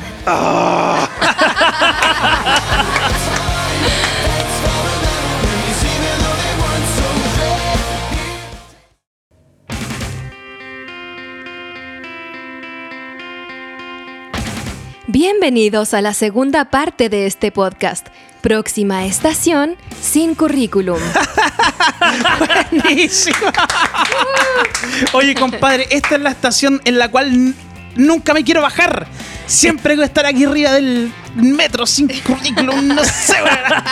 Esta estación es la mejor estación, es la terapia, es lo que necesitaba esta semana. weón. Ya lo sabe, estación sin currículum. Hoy podríamos cambiar el nombre. Me Estación gusta, sin currículum. estación sin currículum. Pero no olvide antes de cambiarse de estación. Puede seguirnos en nuestras redes sociales sin currículum bajo podcast en Instagram. También puede buscarnos en YouTube por sin currículum. Y por último, puede buscarnos en Spotify por sin currículum. Recuerde, dos caritas, loguito verde, sin currículum en, let- en letras grandes. Ahí estamos. Y estamos a su disposición. Así es, si lo notó y no alcanzó, bueno, no alcanzó a notarlo, al final lo volvemos a repetir. Sin currículum. Así Sin es. Bueno, Currículum. Ah, Bueno, estamos con, con Brenda acá pasándolo la raja, weón. Le he pasado demasiado bien. Eh, dígame, Oiga, mi compadre, eh, quedamos con una pregunta en el tintero antes de irnos a la pausa. ¿Quiere hacerla usted o quiere que dispare yo? No, dispare usted, haga la pregunta y luego pasamos a una cosita ahí rica que le tenemos preparada. Es que se me olvidó. Ya, yo le pregunto, yo sí, le pregunto. pregunta usted, si usted pregunta bien también, ya. ¿Usted le ha tocado personificar o hacer actuación de doblaje de personajes complejos? Y con complejo me refiero, por ejemplo, una escena romántica o, por ejemplo, representar un beso o, por O una ejemplo, escena erótica. claro, o una escena erótica de corte erótico. ¿Lo ha hecho? Y si lo ha hecho, ¿es difícil? Y sí, eh, me tocó particularmente, bueno, habían escenas donde había que ser coqueta. em, entonces tenías que poner una voz así y muy bajita también y muy sutil porque, oh, ¿dónde me llevas? Eh, disculpa, es que no puedo evitar eh, como entrar en la situación, no puedo abstraerme de eso. como, ay, hacete la weona nomás, ¿cachai? Sí, eh, esas igual eran re divertidas. Eh, tienen su complejidad también, sobre todo cuando estás con tu, con tu compañero doblando al mismo tiempo. O sea, eh, son dos personas frente a un micrófono y, y tenéis que coquetear y tenéis que jugar, pero ahí uno tiene que ser súper profesional y está trabajando, ¿cachai? Está como grabando algo falso. No es que tú... O sea... Sería súper friki que tu compañero se pasara rollos contigo después de esa escena, ¿cachai? Eh, como, Pero, pero ¿quieres- eso es interesante, ¿cómo, eh, no sé si te dan alguna técnica, cómo manejar esa situación? Mira, eh, a mí me pasó que tuve feeling con, con compañeros, eh, entonces entrar en la dinámica era, era- me era más simple porque ambos sabíamos que en el fondo estábamos trabajando y todo. Ahora, lo que, lo que el profe nos comentaba siempre era como chicos, hay que ser profesionales, ¿cachai? Eh, pero finalmente hay tanta gente que te está escuchando, está ahí como igual presionado por, por cumplir con, con el, con el lip sync, que no se te corra la escena, que el profe te está escuchando, entonces tiempo como para que tú te detengas a pensar en como, ay, no me vaya a estar mirando mal este weón, ¿cachai? Como pasando ese rollo, no hay. Al menos a mí no me pasó. Sí, eh, particularmente había una escena, la única de todo el curso en el fondo, que me tocó la suerte o mala suerte, no sé, de, de tener que hacer el foley como más más menos de un beso. Entonces la Oh, tipa qué terrible, la tipa se estaba besando con un con un vagabundo que muy chistosa la escena. Eh, entonces el profe, yo no tenía idea que eso había que hacerlo. Entonces el profesor me dice, "Tienes que hacer el sonido del beso." Y no es solamente eso, sino que ten- tenéis que como lograr el, el- como cuando te despegáis del- de los labios de tu del mino, ¿cachai? Y yo así como, ¿cómo hago eso, loco? Y como, "A- a- aquí morí. Y la técnica era en ese momento como tu mano, ¿cachai? Como poner tu mano. ¿Le da besito a la mano? Claro, como... mm, mm, mm. Y, y lo interesante es que sonara el... y el... Como el despegue, ¿cachai? Es chistoso, es, para mí me dio mucha vergüenza, pero... Pero como les decía, como que entráis en el personaje, ¿cachai? Que estáis haciendo algo muy profesional, que sí es chistoso, pero... Pero uno también apela a la seriedad, ¿cachai? Del, del- en este caso de la persona del sonido, de tu profe, de los que te están escuchando, que es parte de la pega nomás. Pues es divertido e incómodo, pero, pero también hay técnicas como para que... O sea, te dan los espacios para que no sea algo tan terrible de hacer. Y también tengo entendido que a los actores o actrices que les tocan hacer ya eh, derechamente escenas un poco más fuertes, más eróticas, eh, no, no las graban juntos. po. Igual es medio perturbador como grabar con tu compañero al lado como un orgasmo o, o cosas como, como gemidos, cosas así, ¿cachai? O sea, igual hay como una, una, una intención de contener y, y procurar la, la intimidad del, del, del actor Claro. de doblaje. Sí, eh, evitar y evitar de exponerlo en una situación de intimidad sí. eh, innecesaria. Justamente, y no solo con la parte erótica, con todas las emociones, o sea, hay que cuidarse, el director, los profes, siempre nos, nos decían, y uno mismo, cuídate como de, caer en lo perturbador de una de, las emociones propiamente tales, ¿cachai? Onda, no recurrir a recuerdos o cosas que sean muy fuertes para ti para que logres como el drama, eh, una escena triste o, o donde tengas que llorar o, o sufrir. O no recordarte de episodios traumantes cuando eras chica como para hacer una escena de terror, ¿cachai? No, como todo de la parte técnica. Eh, y eso, eso sí es trabajo de uno, como que tenéis que aprenderlo. Es, mucho mirar doblaje, leer acerca de la emoción, es practicar. Esto es mucha práctica. Y finalmente vais lográndolo, pues sin, sin que después de que yo termine la escena, que si uno se cansa y suda, porque eh, el espacio en sí es cerrado, entonces obviamente te da calor, pero yo no salgo o, o no me tocó nunca salir de una escena como, uy, qué, qué mal, como, como que, bueno, necesito aire, agua, me necesito olvidar de esta escena porque fue muy terrible. Ahora no. Quizás más adelante te podría decir otra cosa, pero al menos nosotros procuramos pasar por muchas emociones y, y jamás me tocó salir como traumada de alguna. No. Mm. Oye, a propósito de eso, eh, hay una escena y yo me acuerdo porque es un doblaje de videojuego. Ultra nerd, sorry. Perdón lo nerd. Eh, De rienda suelta a su nerdismo. Sí, sí, sí, sí. Es una escena de doblaje. Eh, una escena, un juego Metal Gear Solid 3, que es la tercera iteración del juego, en donde al, al último hay uno de los personajes secundarios del juego que hace una narración del destino del primer personaje, del principal. Y hace una narración con una emotividad, le pone tanto sentimiento que a ti te da compartir la pena que siente el personaje. ¿Cachai?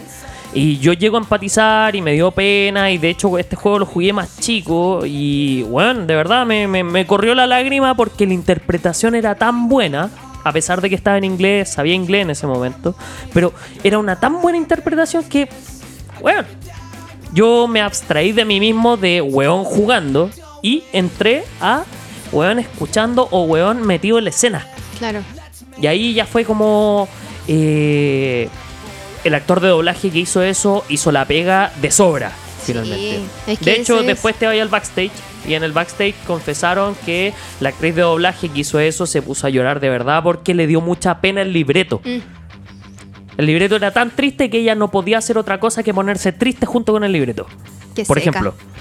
Sí. Pero, pero eso, eso eh, está bien o habla de una. por- o sea, como verte con el libreto desde el punto de vista de una actriz de doblaje en este caso, ¿no es como falta de profesionalismo?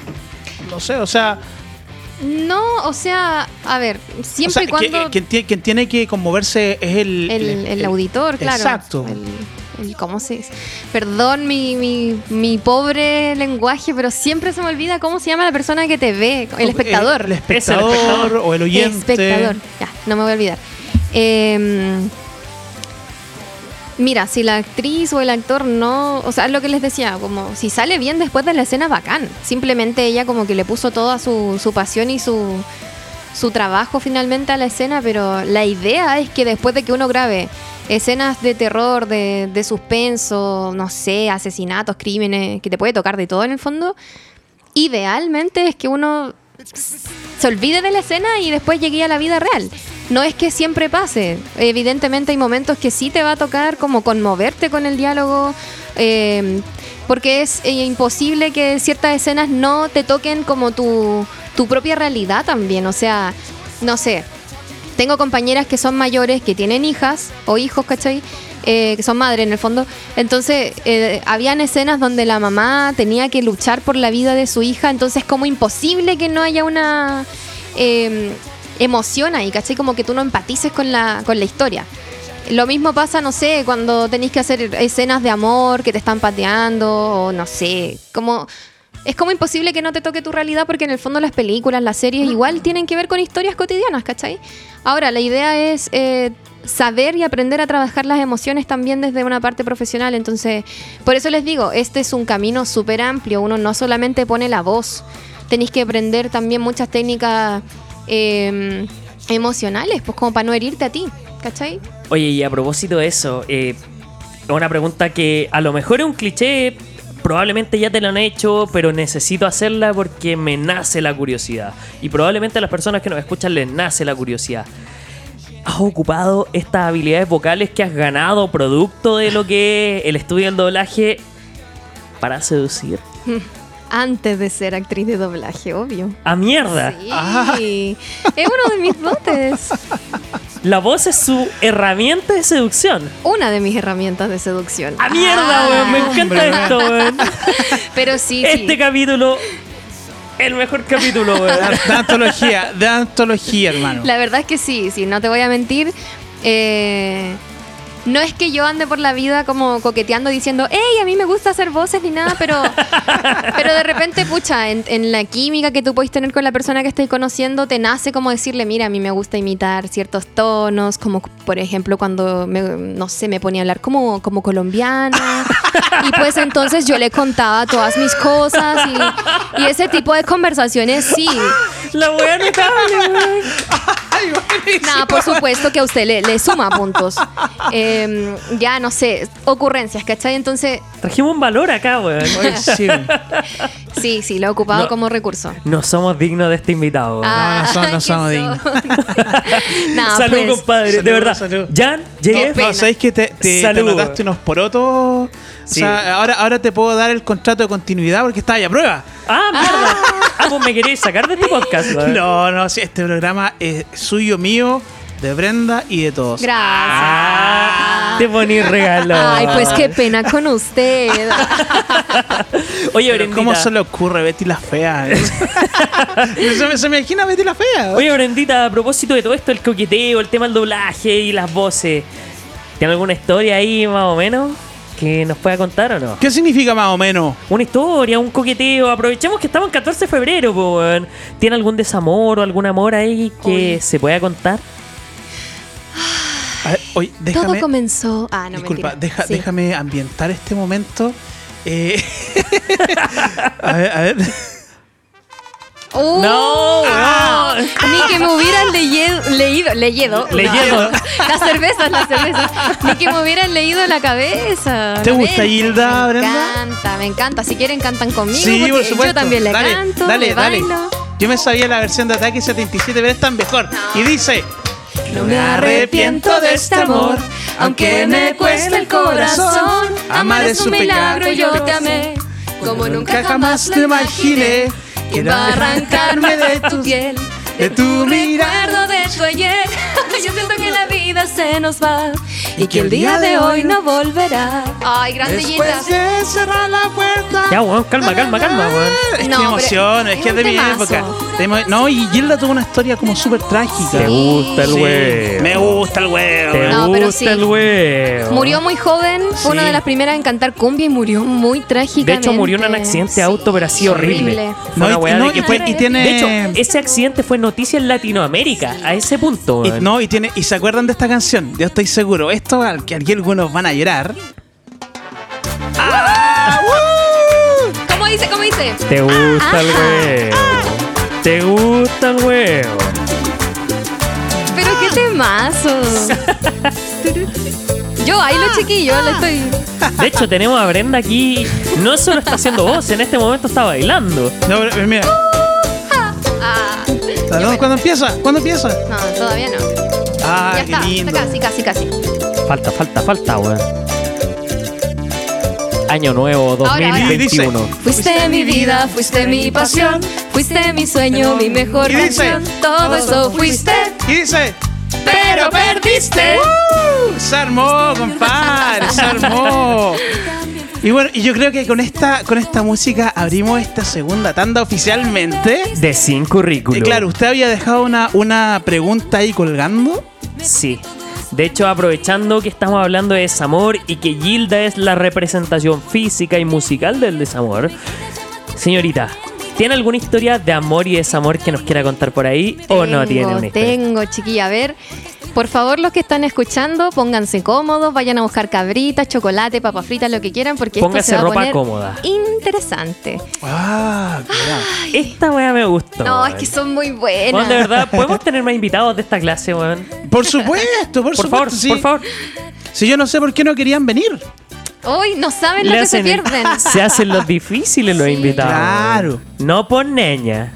Tengo dos historias de desamor justo para San Valentín. Qué rico. Oh, Déjame sacar el crochet, compadre, porque Ay, aquí no me muevo. No. Yo le voy a pegar un sorbito a la chela porque esta cosa se viene complicada. Buenísima. Bueno, voy con la primera. Voy a tratar de no ser tan latera ni larga. No, pero juegue, juegue, el espacio es suyo, señorita. Voy a tratar de hacerla muy chistosa No, porque este ya. programa es de ella. Sí, oye, a propósito. Nosotros quedamos a segundo plano. A propósito, ya, sí. tengo una historia. Después de Brenda, te tengo un manjar de historia, weón. Buenísimo. Oye, a mí me encanta recopilar historias porque. No, hagamos un compilado. Bueno. Claro, no, y lo mismo a nuestro, a quienes nos están oyendo, que ahí saquen de Sí, su baúl de recuerdo y anoten, pongan Aquellos ahí que nos están escuchando, recuerden las redes sociales ahí. Póngale, porfa, si tiene una historia que es digna de ser analizada, la vamos a revisar. Sí. La vamos a revisar y probablemente va a acabar en el próximo capítulo de esta cosa. No, y Ah. para que sepan, no están solos. O sea, muchos hemos tenido desamores en San Valentín, previo a San Valentín, un día después de San Valentín, así que chiques, no están solos. Soldados caídos. Sí, bueno, comienzo. Va, juegue. Todo comenzó cuando yo tenía 15 años. Ya, ya, pues. Ya, Ya, sí, pues voy a esta hacer wea la- es seria, Que si lo hace weón. así, me, voy a, es me va a reír no Es le voy a el dar- día ya- No le voy a dar el tono que, que corresponde. No, pues, ya, me voy a poner dramática. Sal bueno. del papel de actriz de doblaje, por favor. No, no. Bueno, sí, en verdad yo tenía. Voy a tratar de no ser. Bueno, no creo que este Gil lo escuche, pero weón, filo. juega. Estábamos en el colegio, ¿ya? Eh, Ya. Me gustaba mucho una persona que era un año mayor que yo. ¡Qué buen tema! Eh, bueno, fuimos muy amigos, muy amigos durante todo. Yo estaba en tercero medio y él estaba en cuarto. Súper amigos, weón, teníamos mil en común, un montón de cuestiones.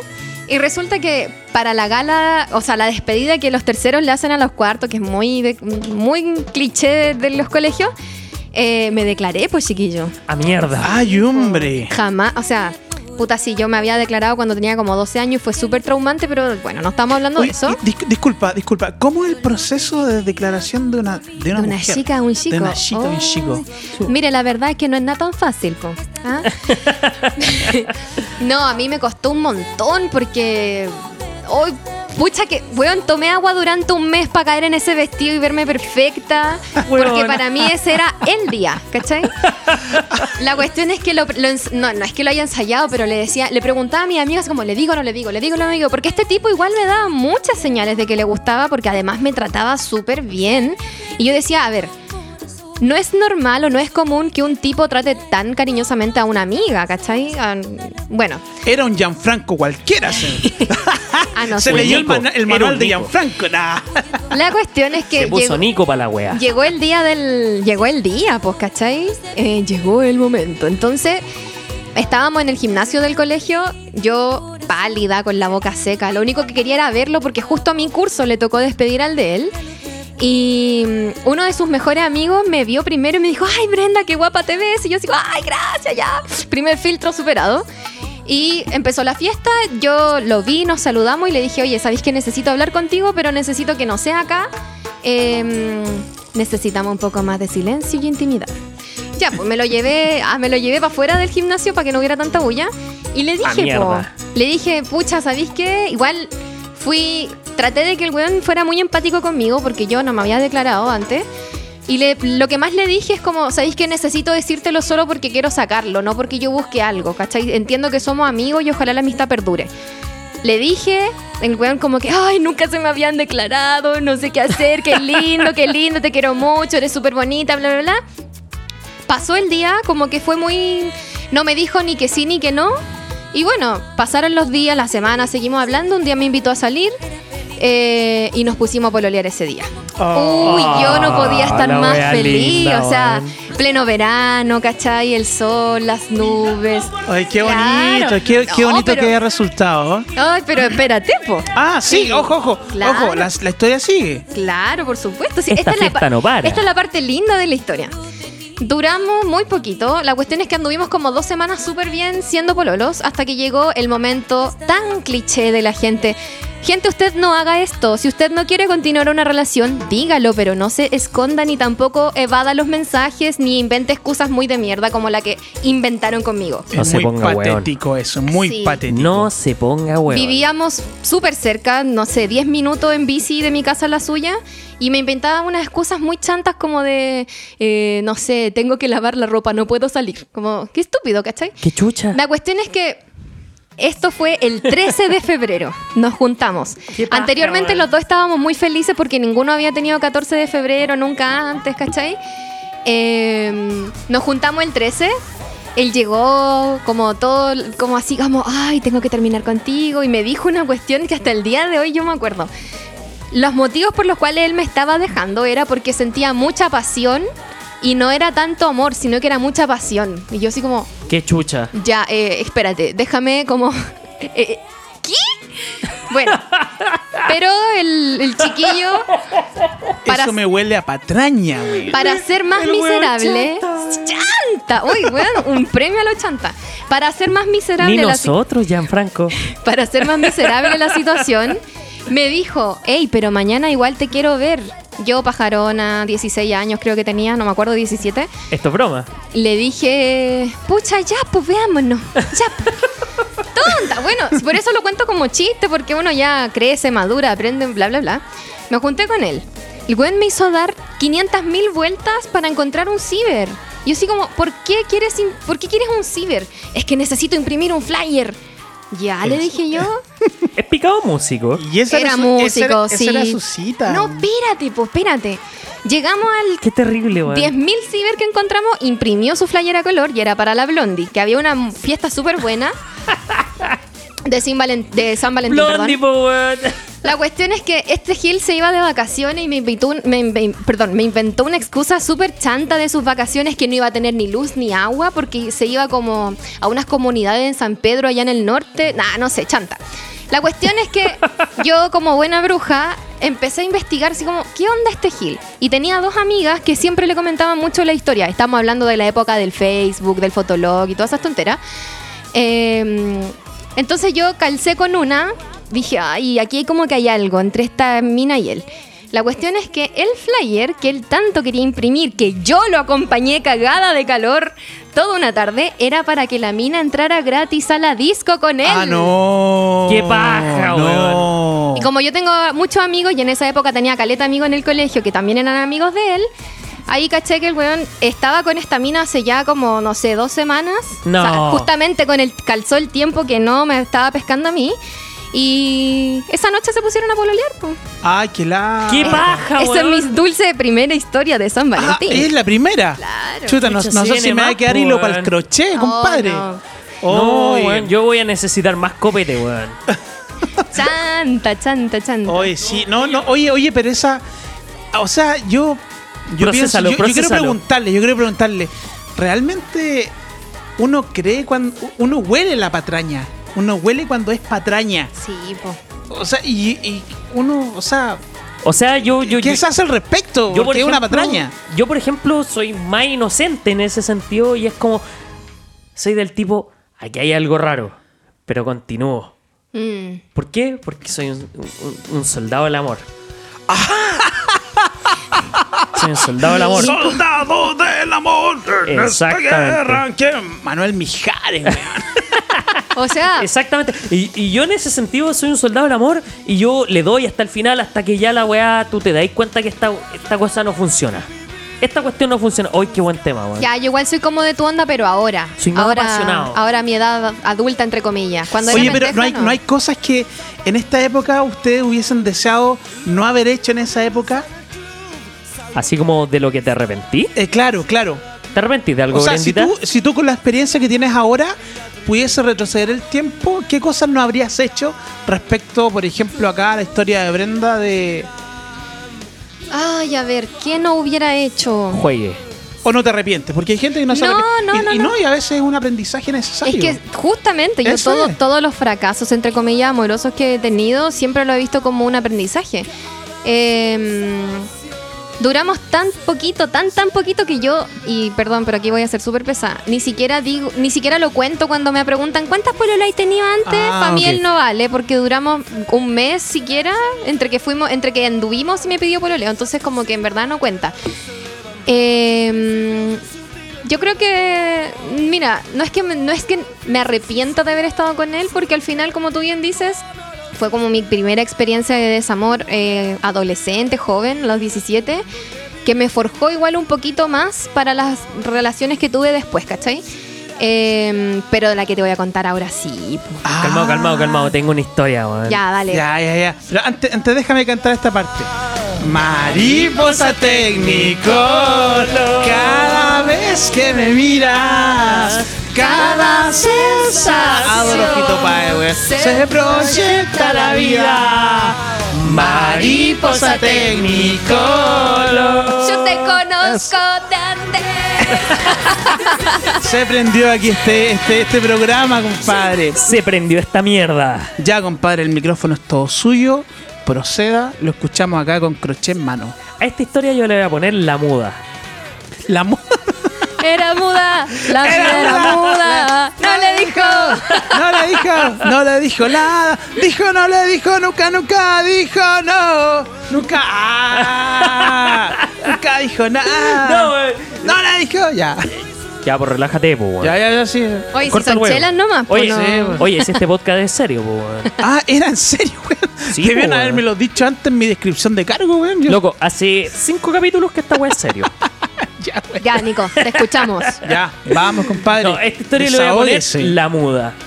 Una vez, Puta, yo, que me da mucha risa, le pone título, ¿cachai? es que, weón, de verdad, me van a creer después de que yo termine de contar esta historia. Ya, vamos. Ya, resulta que en mis años de universidad tuve que trabajar de promotor muchas veces. Y principalmente mi rubro, así como promotor, era de mochilas. Yo trabajé principalmente para una empresa de mochilas que se relaciona con la cabeza. Sí, me acuerdo. Ya, La cabeza. la cabeza. Y una polera naranja. y una polera naranja. Resulta que yo, por las casualidades de la vida, llegué a una tienda ubicada en la plaza de Maipú. Ahí, donde la Soacati Reina, ahí estaba. Instaladísimo. Es que llegué, conversé, tenía una compañera que trabajaba en la marca que era como el rival de estas mochilas de la cabecita. Y nos hicimos buenos amigos. Conversábamos, echábamos la talla, hueveamos, íbamos a almorzar juntos y todo el tema. Adrián es un valor, No, es que. es un valor Te de lo la tenía sociedad reservado, te lo tenía reservado. es un valor. Resulta que dentro de esto llega una niña que era trabajaba en esta tienda que tenía dos pisos, trabajaba en el piso de arriba.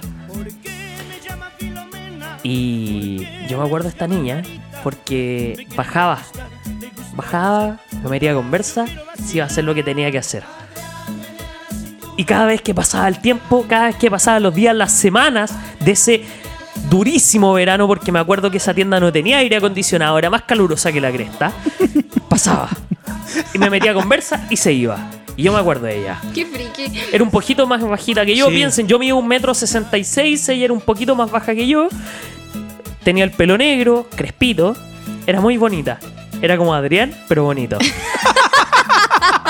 No, me mataste. Hermosa era. Era hermosa. No, de verdad, era muy bonita. Resulta que en eso que bajaba, me metía a conversas, iba a hacer lo que hacía, weón, y estuvimos dos semanas en esa rutina. Un día yo, conversando con mi compañera de la marca rival, me dice, ¿por qué chucha no le invitáis a salir, weón? Ah. No, y me lo hice en esas palabras, en esos términos, po, Oye, weón. pero qué empoderamiento, compadre. Sí, weón, es que... Nah, qué, qué weá Ya, lo que pasa es que ella- a salir, weón. Sí, lo que pasa es que esta niña de la marca rival venía de Perú. Ella es peruana y me decía, no, las peruanas somos más directas, cuando queremos algo, eh, preguntamos directamente qué querís, qué no querís. En eso, ella me dice, tú tenés que llegar con esto, o sea, ¿para qué te andáis haciendo el huevón? Y más encima con esa dicción excelente que me encanta de los peruanos. ¿Por qué te haces el huevón? Sí, sí. La cosa es que un día la chica baja la escalera, la veo, me saluda, me mete conversa y cuando ya está a punto de terminar la conversación, como es la rutina que teníamos hace ya dos semanas, le digo, oye, ¿te gustaría salir conmigo? Y con esa misma mirada. ¿Y ¿Sí? esa misma Ah, voz? claro. sí, sí, le dije así, coquetamente, ¿te gustaría salir conmigo? Eh, y luego me miró y se, como que se descolocó. Se descolocó porque no esperaba que yo dijera eso. A lo mejor lo esperaba, pero no lo esperaba. Y en una de esas le digo, lo que pasa es que te encuentro muy bonita y quiero salir contigo porque de verdad eh, me pasan cosas contigo. Me dice, ya pues, salgamos. ¿Qué día tenéis libre? Yo le digo, no, yo tengo libre, eh, ponte tú, el sábado, el domingo. Fue un sábado domingo esta wea, un fin de semana. Llega el fin de semana. Llego al metro, Salvador, para que lo tengan presente. ¿Por qué? Porque en esos años, ponte tu año 2013, 2014, ir a Salvador era ir a hacerse el lindo. Voy, llego, me paro en el metro y llega esta chiquilla. Y me acuerdo de ella porque llega con su cabellera crespita, weón. eh, grande, weón. Tenía una, una cabellera crespa exuberante y eso siempre me llamó la atención de ella. Rulitos, muchos rulitos. Y llega, me saluda así de, de- me saluda de besito en la mejilla, así como medio cuneteado. Ah, Sí, me saluda de besito en la mejilla cuneteado. ya, weón. Y yo como que me descoloco. Le digo, ¿cómo estáis? Así, pendejo total. ¿Cómo estáis? Y me dice, bien. Yo como que me quedo parado así esperando que diga algo más. y me dice, ¿vamos al parque? Yo así como, ya, vamos al parque. Vamos a caminar, nos damos una vuelta. Todo este, el, el parque Balmaceda. Este que tiene el puente, este puente de los candados y Sí. toda esa Que mierda. En ese momento no Ah, tenía ¿y- candado. ¿Y iban de la mano? No tenía candado en ese ¿Y- momento. ¿Pero iban de la mano? No, no había No me contacto. interesan los candados. ¿Iban de la mano? No había contacto. Ah, ya. Eh, era, un, eh, era una fiesta, era un encuentro totalmente externo finalmente. Era un, era un encuentro en donde solo lo visual mandaba.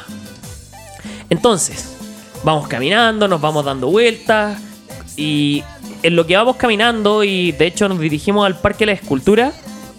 Después de que nos dimos la vuelta completa por el Parque Balmaceda, porque llegamos hasta la escultura esa que está en Plaza Italia y luego de vuelta. Llegamos al parque eh, de la aviación, la Plaza de la Aviación, y en esa Plaza de la Aviación a mí se me ocurre eh, contarle, no sé, una experiencia personal relacionada con, con karate. Siempre he estado ligado a las artes marciales y... Hablabas con ella de karate. Sí, claro. Súper de- romántico. O sea, más que romántico, para distender un poquito, para romper el hielo. Ah, ok. Y la cosa es que estamos conversando, le digo, no, karate y toda la cosa. Y me dice, oye, ¿y tú practicas el deporte? No. Ay, no. Y luego se le digo, ah, bueno. Y luego la cosa es que me, me, me muevo las manos en señal de nervio y dije, puta, la estoy cagando, weón. Resulta que le meto conversación de otro tema. Le dice, oye, fue al cine el otro día, vi tal película porque soy un poquito cinéfilo y vi tal película, me gustó mucho, X, Y, Z, le hablé de los detalles de la película y todo el tema. Oye, ¿tú la viste? Sí. Oye, ¿te gustó? Más o menos. Pero, pero a ver. A ver, termina la historia porque te voy a hacer una pregunta Sí, clave, weón. weón. Sí. Ya, y la cosa es que puta, no, ¿cómo que chucha le gustó la película, pero no hay tema de conversación? O él dice, oye, ¿no tenéis frío? No, Oh, espera, ¿cuántos Pero- años tenía? tenía mi edad, en ese momento tenía veintitantos, veintidós, veintitrés. Oye, pero ¿cuál era el punto de invitarla a salir si finalmente... Porque me gustaba mucho, No, weón. no, no, pero ella te, te sugirió, invítame a salir. Pero ¿para qué onda? ¿Para conversar nada? ¿Cuál era el punto? Claro, y el tema es que yo le metía conversa de X, Y, Z tema. Bueno, le abría hasta las pernerías de las cuales hemos hablado en este podcast. O sea, le hablé de anime, le hablé de película, le hablé en su momento de las artes marciales, le hablé, bueno, del tiempo. A ese punto le hablé del tiempo, le hablé de si se demoró mucho, le, le pregunté si tenía calor porque andaba con polerón. Bueno, le pregunté X, Y, Z. Y a todo me respondía, sí, no, Y buena. puedo preguntar, cuando te metía a conversa en la tienda, ¿de qué hablaban? Claro. Me ¿Cuál- preguntaba cuál era el cómo punto estaba, finalmente? si estaba aburrido, toda la cosa. Había conversación. Había conversación, pero en un contexto laboral, ¿cachai? Así como, hola, ¿cómo estáis? Pero quizás lo que a ella le gustaba finalmente era relacionarse contigo en un contexto laboral. No sé, weón. La cosa es que cuando tuvimos la cita, lo tuvimos la cita, me conversaba y me metí, y yo le metí conversa y le intentaba conversar de X, Y, Z tema. Weón, hablé hasta del espacio, weón, así como de las nebulosas y todas esas mierdas. Weón, lo más nerd que se me puede ocurrir. Y loco, su respuesta no, sí, no, puede ser, me gusta. sí, Era, era, entrete". era una chica monosilábica. Loco, era monosilábica. Y de verdad, me estresaba. Era una cuestión que no podía, weón. Loco, no entendía. No, en, mi, en mi cabeza no cabía esa cita si en la tienda teníamos buena conversación y teníamos buena rela- relación. Y después me dijo, no, lo que pasa es que, pucha, eh, te encuentro muy guapo. Yo no O sea, siendo, yo no siendo Brad Pitt, Era una pero me cosa, era una cosa carnal nomás. más o menos, más o menos. Yo te decía, no, es que te encuentro muy guapo y toda la cosa. Pero loco. Y yo, yo le pregunté, o sea, ya, bacán, te me encontré bonito, no sé, te pasan cosas conmigo. Y a mí me pasaban cosas con ella. Y yo le dije, me pasan cosas contigo y toda la cosa. Pero, ¿de verdad no tenéis nada más que hablar? No, ¡Ay, no! weón, Oye, pero qué incómodo. Ay, sí. de verdad. Pero de repente le hubieses dicho, oye, ¿qué onda? ¿Para qué me pediste que te invitara a salir si vamos a hablar en, Nico. en torno a monosílabos, weón? Loco, y de verdad me demoraba minutos en hablarle y contarle historias y me decía, sí, no, me parece buena, sí, no. Nico, tal me vez". hiciste acordar de un personaje. Calmado, calmado, calmado. La cosa es que llega el momento de despedirnos y como que me da un besito cuneteado. Me dice, no, ya, eh, no acuerdo el nombre de esta muchacha. Muchacha, me tengo que despedir. Eh, ya, chao, que estés bien, nos vemos en la tienda. Y yo así como, sí, nos vemos en la tienda. Así como, buena. O sea, te quería de manera carnal nomás. Loco, yo quería irme de ahí. Yo estaba Ah, chato. Pero qué incómodo, weón. Sí, Juan, estaba súper incómodo. La cosa es que nos despedimos y yo le voy a dar un beso en la mejilla porque de verdad eh, fue un fracaso de cita. Fue un asco de cita. ¿Para qué andamos con cosas? Yo la pongo en el top 5. Esta weá está en el top 5 de peores citas que he tenido en mi vida. Me dice, no, chao. Chao, que estés bien, nos vemos en la tienda. Y yo le digo, sí, chao. La cosa es que le voy a dar un beso en la mejilla y como que me corre la carita. Así como para que le dé un beso. Y así como, no, qué weá más incómoda, weón. De verdad, yo, tú no me gustaste, weón. De verdad. Esta cita valió callampa. Sí, Yo sigo pensando en por qué te pide que la invites a salir si finalmente de qué se trataba. La cosa es que yo yo estaba, yo me compliqué después de eso porque puta, a lo mejor fui demasiado latero. A lo mejor fui muy charcha como cita. Y a las semanas, porque semanas después siguió mi contrato, trabajé en la tienda, fui promotor hasta que se acabó la weá. No, pues me di cuenta que, claro, la mina era muy simpática conmigo en la tienda. Después de que tuvimos la cita, eh, ella cambió su actitud de, esconderse, así como detrás de los percheros. Ah, ok.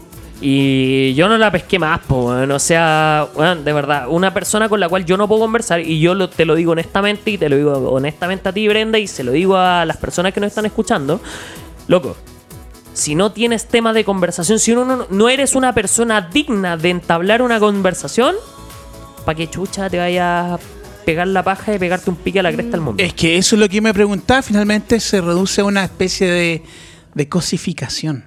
Sí, weón. No, y con lo malito que somos los dos para hablar, y tú sobre todo. No, yo soy un latero mierda, weón. Oye, te iba a decir que me hiciste acordar de un personaje que conocimos en, en los veranos de debate, que el- este tipo era del Instituto Nacional. Ya.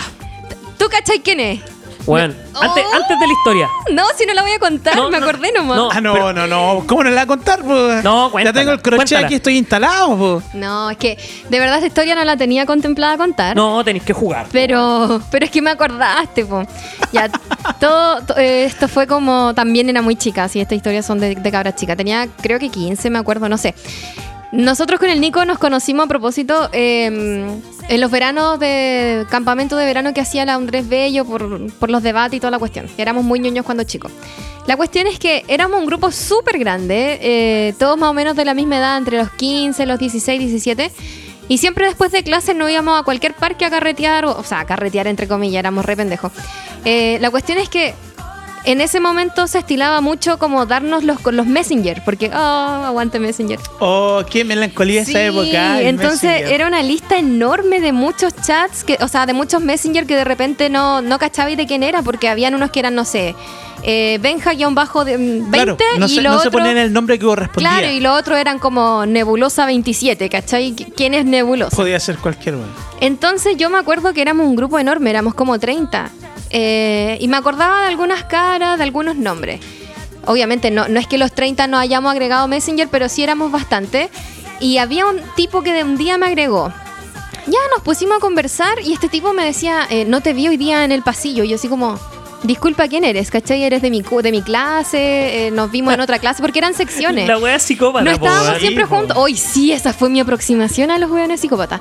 Qué terrible, La cuestión es que este tipo como que andaba muy pendiente, así como, eh, no te vi hoy día en no sé dónde y bla, bla, bla. Y siempre se acordaba de mí. Y una vez me dijo algo muy friki, así como, te veías muy lindo hoy día con el vestido. Y yo así como, bueno, no cacho quién eres. Porque además no tenía foto en su Messenger de Oye, ni nada. pausita. ¿eh? Pero, oye, pero. No, pero- no, no, fue antes, pero antes. no, no, no, no, antes que, que se me Ya, olvide. juegue, juegue. ¿Por qué, por qué weones así piensan que la están haciendo al decirse sé. Weón, de ese verdad. tipo de, de, de- de comentarios, weón? Yo de verdad, si me preguntáis a mí, y a lo mejor Brenda comparte el criterio, cuando te dicen, no, es que yo te vi con tu vestido y tú no me viste, Juan, de verdad, yo me sentiría el guan más psicópata de la tierra. Ya, pero es que eso fue lo que él hizo. Enfermo. Onda, Sí. onda, hazte ver. Sí, pues, weón. Entonces yo le dije, a ver, espérate. Le empecé a sacar información para cachar si realmente este tipo iba a la, a la escuela de verano y sí, iba. Yo le dije, pero es que yo no te conozco, nunca te he visto, no he compartido contigo porque no te juntas con nosotros, con el enorme grupo que éramos. Oye, ponemos de Em, dramatismo. y en el fondo es sentido común eso. Claro, entonces, Sí, menos bueno. mal que nunca fui tan tonta, loco. Entonces le dije, bueno, no te cacho. Y él, y él me empezó a. O sea, él, él era muy respetuoso y todo, pero me daba cuenta que sí, como que. no- en ese momento yo no lo asocié como, ah, me estoy sintiendo observada. Pero evidentemente la- el resto de las clases yo iba así como, ¿quién es tal persona, cachai? Ya le vamos a poner, no sé, Maxi. ¿Quién es Maxi, cachai? ¿Tú cachai al Maxi del Instituto Nacional? Entonces yo, del mes que dura esa cuestión, jamás lo vi. Bueno, Bueno. ya lo saben, Maxi, fuck you. Psicópata, cancelado. Maxi No. Valisca Yampa, La weón. cuestión es que eh, este tipo Le me, Maxi. me empezó a meter conversa y me engrupía que era muy bueno para leer, que la música, que los poemas. Y yo así como, oye, a mí igual me gusta leer, me gusta esto, bla, bla, bla. Y como que ahí enganchó un poco la conversación. Ya, y un día me invita a salir. Ya me había invitado a salir muchas, muchas veces. Y yo así como, weón, de verdad lo dije, lo dije, le dije que sí por cansancio, como sabéis qué más salgamos. Pero yo siempre inteligente, le avisé como a todo mi entorno dónde iba a estar y en ese momento tenía un celular que es el teléfono más amado que yo he tenido en mi vida, que era un Sony Ericsson Walkman. ¿Cachai? Weón, qué buen teléfono, El mejor ¿Cuál, celular cuál del era mundo. ese? Era, era, era uno medio cuadrado. Sí, el mío era blanco con naranjo, pero el, el tradicional o el más común era uno negro con naranjo. Ya, yo tenía Era ese. uno que tenía unas, unas teclas que, que se iluminaban como naranja. Sí. Sí. Y uno chiquitito. Sí, era como este oh, maravilloso. Oh, era hermoso. Yo tenía una versión muy rara de ese teléfono que era gris. Una versión gris con blanco y naranjo. Me acuerdo, Oye, sí. Y la cosa. Sí, y la cosa yo me acuerdo porque la hermana de Brenda. Bren- la hermana de Brenda me dijo, oye, intercambiemos carcasas, porque ella tenía la versión negra, si no me equivoco, la Sí. versión, la versión de uno de los, la versión blanca, tenía la versión no, blanca. yo era la blanca. Ya, tu hermana tenía una versión que no era el color blanco Ya. ni el gris, era negro o algún otro color. Resulta que me decía, no, intercambiamos la carcasa atrás porque se, le- se le sacaba la hueá de sí. atrás. Yo le decía, no, lo que pasa es que al mío me gusta plomito. Bueno, la cuestión es que, ah, paréntesis, qué buen teléfono. Tenía el mejor audio de todos los teléfonos que yo Era tenía. bacanísimo. Buenísimo. Bacanísimo. Sí, oye, pucha, Aguante Sony Ericsson Walkman. Bueno, la cuestión es que particularmente ese celular tenía la gracia de que tú ponías una alarma y la alarma era progresiva el sonido. Entonces empezaba de muy bajito a muy alto y yo fingí eh, usar esa alarma como mi ringtone. Yo iba súper preparada porque sabía de antemano que la cita podía ser un fracaso. Nos juntamos en la estación central y este personaje llegó, chiquillo, pucha, ustedes no lo pueden ver, pero eran unos libros que eran como 50.000 veces el Quijote original, weón. Eran Qué así. paja, weón. Llegó con muchos libros que incluso se le cayeron, se le Ladrillos. cayeron. Yo dije, ¿por qué este weón llegó con libros a la cita? O sea, entre comillas, cita. Ya.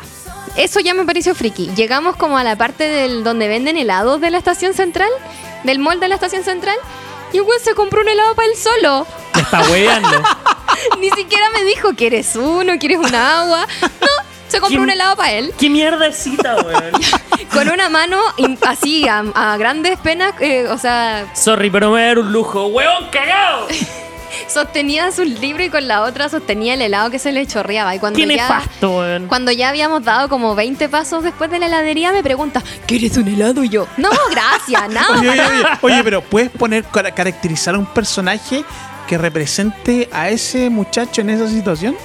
Ay. ¿Quieres un Voy a hacer voz de nerd. Sí, weón, de nerd. Ah, Porque ¿quieres me imagino un nerd así. Es que no, es que, eh. A ver si no era nerd, el weón era súper inteligente, güey, de y hecho. hizo. Pero es como, eh, ¿quieres un helado? Perdón, no te ofrecí nada. Y yo así como, no, sí me di cuenta. Ya, acá viene ¡Qué la parte paja, weón! más friki de todo lo friki. Nos sentamos en la terraza de esa estación central y me empezó a correr viento y ya. Y el weón abrió uno de sus libros y empezó a recitar un poema.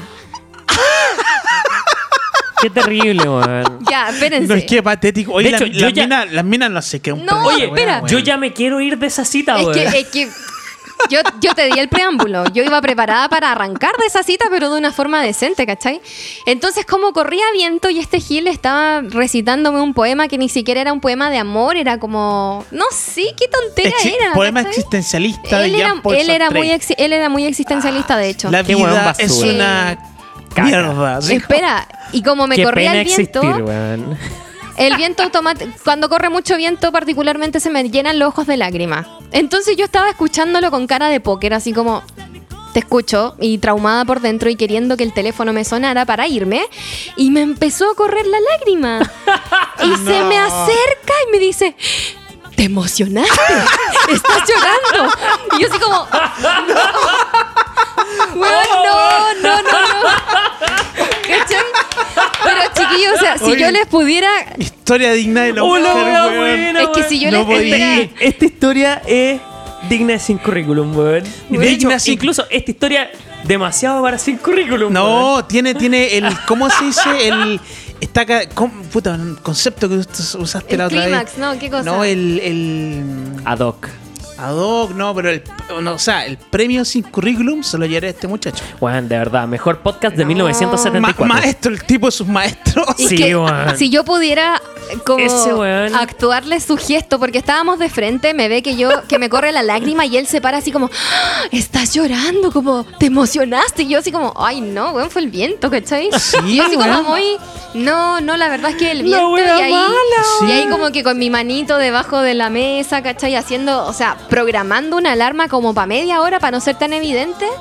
Y de repente me paro y yo inventé la- una excusa de mierda, en verdad, que me sonó el celular y yo, hola papá, ¿qué pasó? Así como, ay, no. Ah, y, y echaste afuera todo tu, tu talento. Sí, por actoral. supuesto, le actué que se me Ah, había, que se había muerto como una vecina. Yo fui cruel con la mentira porque podría haber dicho otra tontería y no matar a haber nadie. matado a otra persona. Pero, Claro. pero o sea, como que se lo merecía, weón. Oye, y típica de los buenos del debate que se creen como y- muy y intelectuales. me fue a dejar a la Yo tengo un micro. tema ahí, yo tengo un tema ahí. Espera, Ah, no, y- te fue a dejar y la me micro, fue a dejar a la micro y yo así como, Javier, fue un gusto, me Ay, puedo ir Javier. sola. Puta, No lo se dije, llama lo no se llama ya, Maxi. filo, filo. Si no, creo que escuche Se esto, lo porque después de eso me se lo olvidó. merece, weón, Entonces yo se le lo dije así merece. como, de gracias, puta. pero me puedo ir sola y weón me dejó en la puerta de la micro y yo así como, ándate, weón, ¿cómo te digo que, que me dejé sola, cachai? Cuento corto, yo volví a mi casa y me había eliminado de Messenger y me odiaba, me odiaba. Después de eso, yo creo que el Bueno, tipo... hasta yo lo O odio. sea, weón. no, y te compro tu inteligencia emocional que cuando algo no te sale, tu, No, tu, que- tu solución es odiar a la otra persona. Sí. Oye, a propósito de eso, yo tengo una historia, weón. A ver, dale. Bueno, esta historia yo le voy a poner título. Le voy a poner Los Plantados. Los Plantados. Ojo, ojo, Brenda parece que también tiene un tema con los plantados. No, Sí. no, no, no, no. Ay, ay. Ya. Solo para darle la. Sí, sí, sí. drama. dale, Vale dramatismo. dale, dale, dale. Ya, esta historia le voy a poner Los Plantados. ¿Qué pasa? Por allá, por el año 2010, yo... eh, no, 2009. 2009. Por el año 2009 yo estaba pololeando con una niña. Eh, no voy a dar su nombre, ¿para qué? La cosa es que en ese tierno año 2009, saliendo cuarto medio, verano, guatón, metalero, eh, un día le invité a salir. Nos habíamos puesto a pololear y yo quería invitarla a salir porque dije, puta, ya, primera salida de pololo y todo el tema y el cuento y todo esto. Resulta que en, en eso, que le invito a salir, le digo, oye, podríamos ir. Nuevamente volvemos ahí, Plaza de la Aviación. Qué cliché. Oye, ese el, el lugar así como que. ¿Qué onda ese lugar, loco? El cliché de los hueones sin creatividad. ¿La dura? Si no huevo. El cliché de los buenos sin creatividad. Yo no tenía creatividad en ese momento. Ahora sí la tengo. Pero antes no la tenía. Así que en ese momento yo solamente invitaba a ese sitio. Porque decía, puta, allá es bonito, allá agua, en la noche salen luces y todo el cuento. Resulta que invito a esta niña a salir y yo le digo, ya nos vemos, ponte tú, a las 4 de la tarde. Porque ya había almorzado, así me había almorzado, gasto menos plata. Siempre te caño, Nico. No, ya no. No, ahora que eh, ahora que tengo las regalías de haber sido despedido del trabajo no, no es tan terrible. Pero por ejemplo, cuando antes de trabajar pensemos que estaba saliendo de cuarto Sí, medio, sí, me tenía que medir con las lucas porque era complicado. Era otro tema, otro mundo. Que es fácil vivir. De hecho, qué fácil ser un escolar, weón. Uy, Bueno, demasiado. dicen que todo tiempo pasado fue mejor, ¿no? Tema de podcast. Tema de podcast. Ya, pero lo vamos a hablar después. Sí, el tema sí. es que llega la, eh, la cosa es que llego y me dice, no, lo que pasa, Nico, es que voy atrasado. Oye, Nico, voy atrasado y todo el cuento. Llego a la estación, le digo, ya te espero. Media hora. 45 minutos. Y la llamo y le digo, oye, vení. Y la cosa es que después de que la llamo y me dice, oye, vení, me dice, no, es que voy atrasada, eh, espérame un poquito más, espérame en Manuel Montt. ¿Y tú estabas ahí en Salvador? Salvador. Y dije, ah, ya, a lo mejor no se demora tanto, camino. Oye, pero ese es como el radio de. El, el radio de como del fracaso amoroso. Sí, pues, calmado, calmado, Oye, va nunca, para allá. vay- nunca vayan a ese sector de Salvador con Manuel Montt, weón. Ya, pues la cosa es que camino hasta Manuel Montt. Y la cosa es que le digo, ya te estoy esperando el Manu- el Manuel Montt. Me dice, ah, no, es que yo estoy en Salvador, ya llegué. Y yo así como, chucha, chucha. Me querido, me estáis. Claro. Y yo le digo, ya voy para allá. La cosa es que voy caminando. En ese tiempo no había WhatsApp, no había Messenger. Finalmente, solamente te valías de mensajes de texto o te valías de eh, esta cuestión de, de llamar. Porque tener un teléfono con Android era carísimo Sí, y era inaccesible finalmente. Entonces, ya, me fui caminando hasta Salvador. Y me dice, oye, no, ya llegué a Manuel Montt. Ay, no. Weón, y yo así como, de verdad. De verdad, mensaje de texto, así como, de verdad llegaste a Manuel Montt. Sí. Oye, quédate allá, nosotros no, eh, te veo allá en Manuel Montt. La cosa es que me voy caminando a Manuel Montt. Y no te hueveo cuando te digo, llego a Manuel Montt, reviso mi teléfono porque en ese tiempo las weas vibraban y no vibraban lo suficiente para que te dierais cuenta en el camino. Veo, estoy en Salvador. Ah, no. Ah, no, wey. Weón, estaba en Salvador, weón. La cosa es que digo, veo la weá, le escribo un mensaje, porque no tenía saldo para llamar. Le escribo un mensaje de texto, le digo, voy para allá, no te muevas. La cosa es que llego a Salvador, voy caminando, llego. Reviso mi teléfono nuevamente para evitar finalmente caer en este limbo de hueones que están a estaciones de distancia y me dice, no, lo que pasa es que siento que ya es muy tarde y me voy. Ay, no. Ay, pero. Y yo así como, chanta. ¿Pero qué onda la estación Salvador, weón? Pero si está al lado de Sí. De verdad. Y yo como que así vi el teléfono. Me metí el teléfono en el bolsillo. Y fue como, esta huevona conche su madre que me hace darme vuelta, huevón. Y empecé a putear, weón, fuera de huevo. Me guardé el teléfono en el bolsillo tranquilamente y empecé a putear. Empecé a putear en la estación, weón. Imagínate un weón que no tiene más de 20, 21 años, weón. Puteando en la estación, dándose vueltas, agarrándose la cabeza. La cosa es que el guardia se me acerca y me dice, oiga, ¿se siente bien? Está dice- bien. No, y la cosa es que me agarro el pelo así como. Me arreglo el pelo y le digo. No, sí, ya pasó. La cosa es que me subo, me subo al metro, voy camino a mi casa. Y en lo que voy camino a mi casa, me llaman mis compañeros, mi- mis juntas de la U de ese momento y me dicen: Oye, Nico, ¿vamos a carretear? Y así como: Vamos a carretear. Y dale, y dale, y dale, Y dale. y dale. Eh, eh, ahí. Que ad hoc, que ad hoc la canción. Cuento corto. Después de que me dejaron plantado dos veces, terminé curado. ¿Por qué? Juan, ese alcohol anuló todo mi odio que tenía por esa maldita sensación de estar corriendo entre una estación y otra porque me gasté como cuatro pasajes de metro en encontrarte, weón. Oye, weón, Y tú, y- señorita, que tú sabes que tú fuiste la protagonista de esa historia. Yo no te voy a nombrar porque tú sabes quién eres y porque yo sé que tú escuchas este podcast. Te perdono. Ah. Oye, y ese tramo de Salvador a Manuel Montt igual es harto. Weón, son 10 si minutos la- a pata, Si lo hacía a pata es, igual es harto, weón. Weón, son a pata 10 minutos, weón. No wey.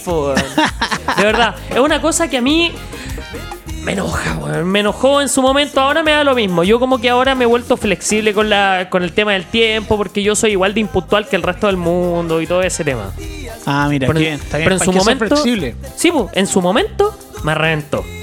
Y más encima el tema de moverme entre estación y estación, de ida y vuelta, solo por el hecho de que una persona llegaba a un lado y luego se iba al otro y no tenía cómo comprobar que la persona estaba ahí. Sí.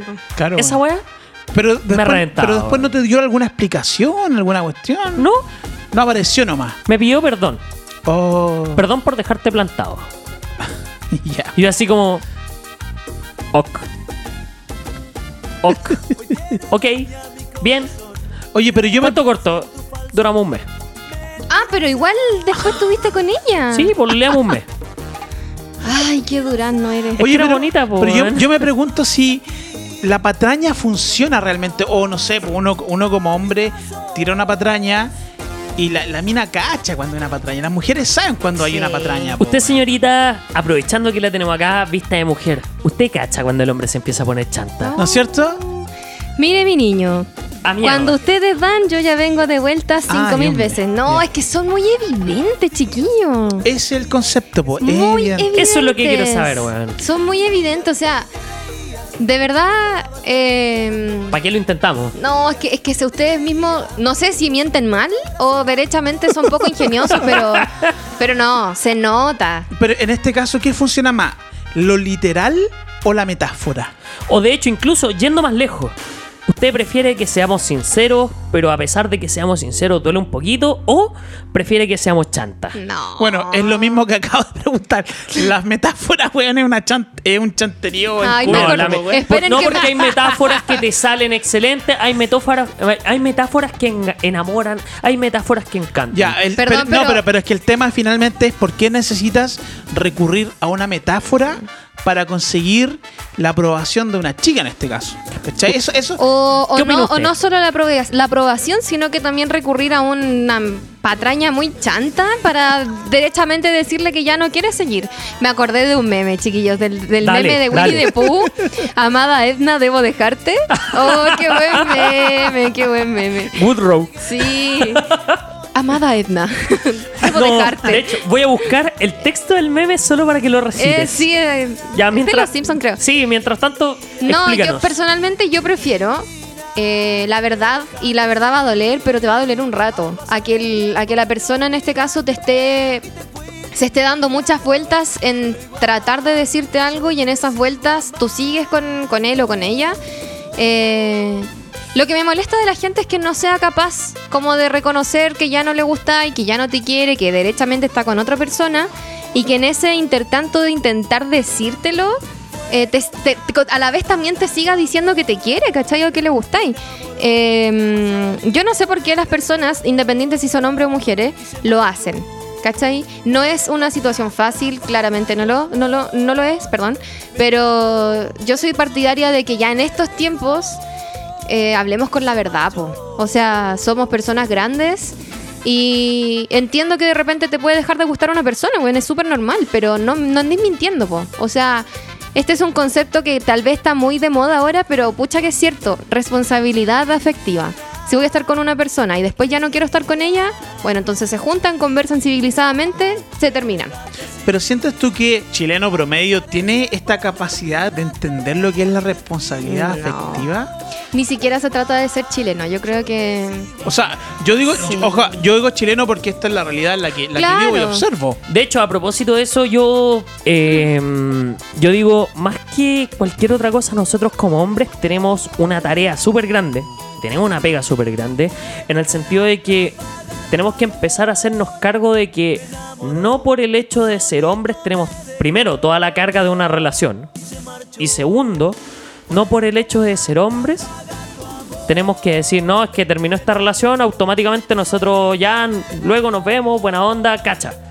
Y con la primera persona que nos crucemos. Weón, de verdad, cuando se termina una relación, no solamente la pasa mal la mujer, la pasa mal el hombre y es un proceso que ambos tienen que construir por su cuenta. Y cuando se termine de construir ese proceso, recién ahí, tú tenés que empezar a aventurarte a otras cosas. Sí, po. Pucha, es que no todo el mundo lo ve así, pues, o sea, igual todavía sigue siendo común como terminar. eh, Me lanzo. Sí, hombres y mujeres. No, no voy a separar aquí, no, es que los hombres son así. No, las mujeres también, ¿cachai? Pero. Pero no todo el mundo ve como un término que, que guarda el luto. No toda la gente lo hace, ¿cachai? Ah, yo sí, soy súper emo. Pero. mm, Pero, o sea, inventar patrañas como para dejarte, lo encuentro súper nefasto. Es que eso, ah, eso es lo que voy. Es la, la patraña finalmente. Chanta, ¿no? Es como patético igual. Sí, como... Lo es. Es que así es mucho más daño, ¿cachai? O sea, inventáis excusas de mierda para, para no estar con esa persona, pero a la vez que le estáis inventando la excusa, también le dais como pequeñas esperanzas, ¿cachai? De amor. Entonces, como. Háblame claro. De hecho, sin ir más lejos, eh, tengo una experiencia de una persona relativamente cercana que eh, la patearon porque la persona con la cual estaba, ella mujer, el hombre, el hombre dijo, ¿sabes qué? Eh, yo ya no puedo estar contigo porque ya no te amo. Y yo encuentro, esa weá es sincera, por ejemplo. Ya no te amo, por lo tanto, como no te amo, no puedo concebir el hecho de estar en una relación contigo. Pero a lo que voy yo es que cuando te dicen no te amo, no puedo, no quiero estar contigo, pero también hay un tema de, de tino. O sea, en honor a, lo, a aquello que alguna vez se tuvo, hay un poco de, de consideración por el otro sí. de tino, ¿cachai? Que, no sé, pues debería manejarse. Si tampoco es decir así de golpe y borrazo, no te amo. Si, No. ¿Qué pasa con, con lo que siente la otra persona que está súper embalado, pues, ¿cachai? No, Oye. a veces, a veces ni siquiera que es que tú vayas a terminar con alguien porque lo dejaste de amar. Eh, de repente hay relaciones que se terminan con amor, pero porque ya no, no podís nomás. No Oye, pero, más. pero por ejemplo, cuando hay un corazón roto, ¿cuáles son sus técnicas personales para salir adelante? No sé, algunos se dedican como mi socio acá al alcohol, otros se va, ot- otros aplican la técnica de un clavo saca otro clavo. Mira, yo soy de cuatro pasos. Primero, me lloro la vida, weón. De verdad, yo soy una persona, aunque no parezca de las personas que nos llevan escuchando más tiempo, yo me lloro la vida. Onda, así como me patean, es como me pongo triste, me sufro todo, escucho todas las canciones tristes porque las canciones tristes justo me llegan. Y después de que me lloro todo, termino de llorar, termino de llorar y despierto. Y después de despertar, digo, ya, weón. Terminaste, weón. No podí seguir así de hueveado. Hay que vivir el luto. Exacto. Sí. Hay Después que de vivir el vivir luto. mi luto, después de que lo lloré todo, es como ya, weón, de verdad tenéis que continuar, la vida no se acaba, es una pareja, weón, y después de que superáis eso, pescáis tu rumbo, te empezáis a dar vuelta, empezáis a dedicarte a lo que a ti te gusta, empezáis a hacer cosas que te motivan. De hecho, producto de una de esas cosas, volví a las artes marciales, weón. Hay que decirlo. Volví a las artes marciales me empecé a dedicar a aquello que me apasiona y después de que me dediqué a aquello que eh, ¿Qué te apasiona? aquello que me apasiona, empecé a hablar conmigo mismo. Y después de que hablé conmigo mismo el tiempo suficiente de conocerme y de entender para dónde quiere ir Nicolás.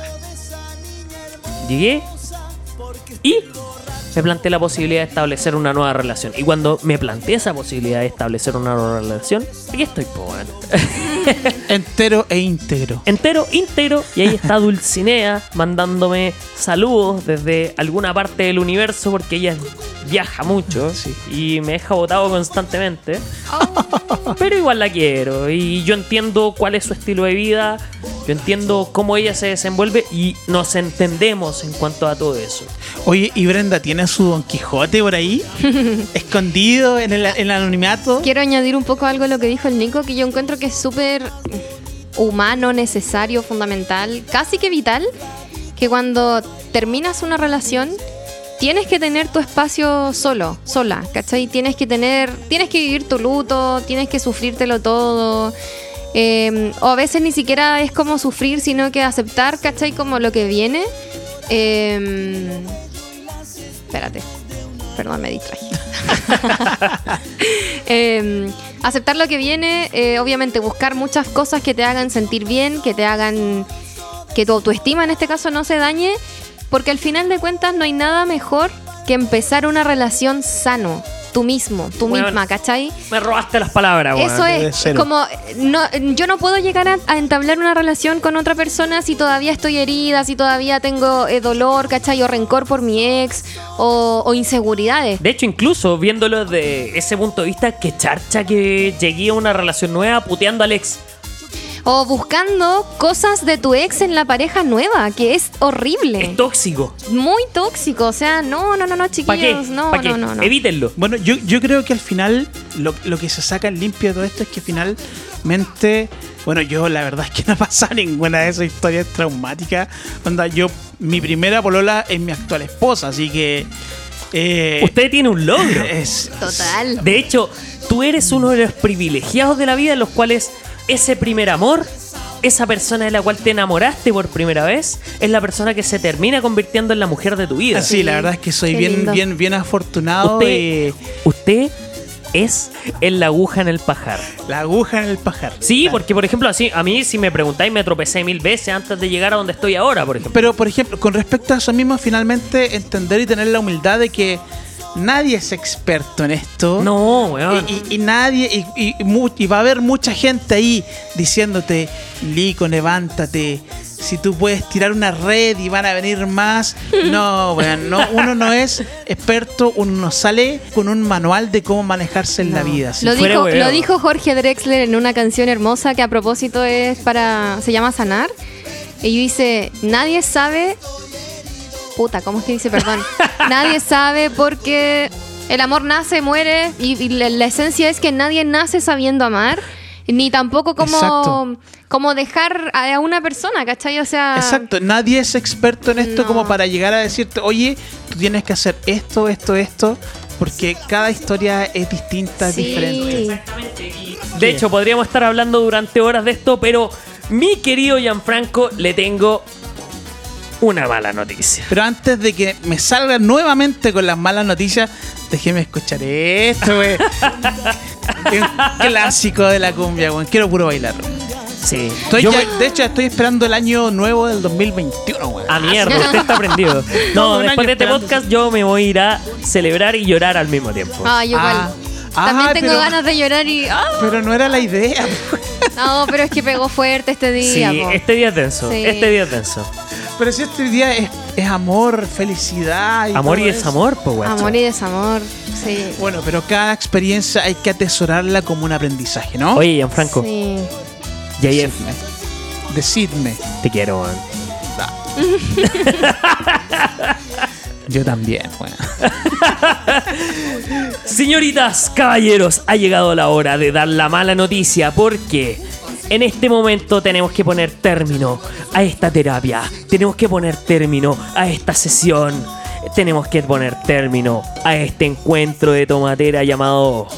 Sin currículum. Pero Yo quiero que Brenda se despida haciendo algún personaje. Obvio, pues. obvio. Para nuestros caballeros y nuestras señoritas que están escuchando. Bueno chicos, para mí fue un placer estar en este programa. Lo pasé increíble, de verdad. Espero volver algún día y contar otras historias. O que ustedes también manden sus historias y nosotros las podemos ver acá y pues las comentamos. Recuerden que pueden seguirnos en nuestras redes sociales, sin currículum-podcast en Instagram. También pueden encontrarnos en YouTube y además pueden buscar por sin currículum en Spotify. Uy, ya, yo quiero es. decir, bueno, gracias por el espacio una vez más. Espero que les haya gustado, que se hayan reído. Lo hicimos con mucho cariño. Eh, aprendan, chiquillos, de las historias de amor y desamor que, que estamos haciendo ahora, porque es súper necesario saber querer también en la gente. Así que nada, yo le mando un beso y abrazo eh, a todos ustedes que están escuchando. Y eh, nada, amor para todos en Así este es. momento. Sí. De Amor hecho- oye, oye, Oye, antes, antes de que nos vayamos, Brenda va a recitar la carta de Edna, la- ¿qué es la carta de Edna? El meme. el meme de los Simpsons. a ver. Ay, es Así que, que, es muy chistoso. Gianfranco, vamos, pero no- JF, antes de que nos vayamos, me quiero despedir de ti, me quiero despedir de aquellas personas que nos escuchan. Brenda, me quiero despedir de ti. Por favor, léanos la carta de amor que tiene preparada para nuestro público, que tiene preparada para nosotros y que tiene preparada para este universo lleno de amor. Y la carta dice más o menos así. Amada Edna, debo dejarte. ¿Por qué? No puedo decirlo. ¿A dónde iré? No puedes saberlo. ¿Cómo llegaré? Oh, todavía no lo decido. Pero puedo decirte algo. Cada vez que escuche el viento, susurrará tu nombre. Edna. Con amor para toda la eternidad. Era parte del meme. Oye, buenísimo, pura poesía.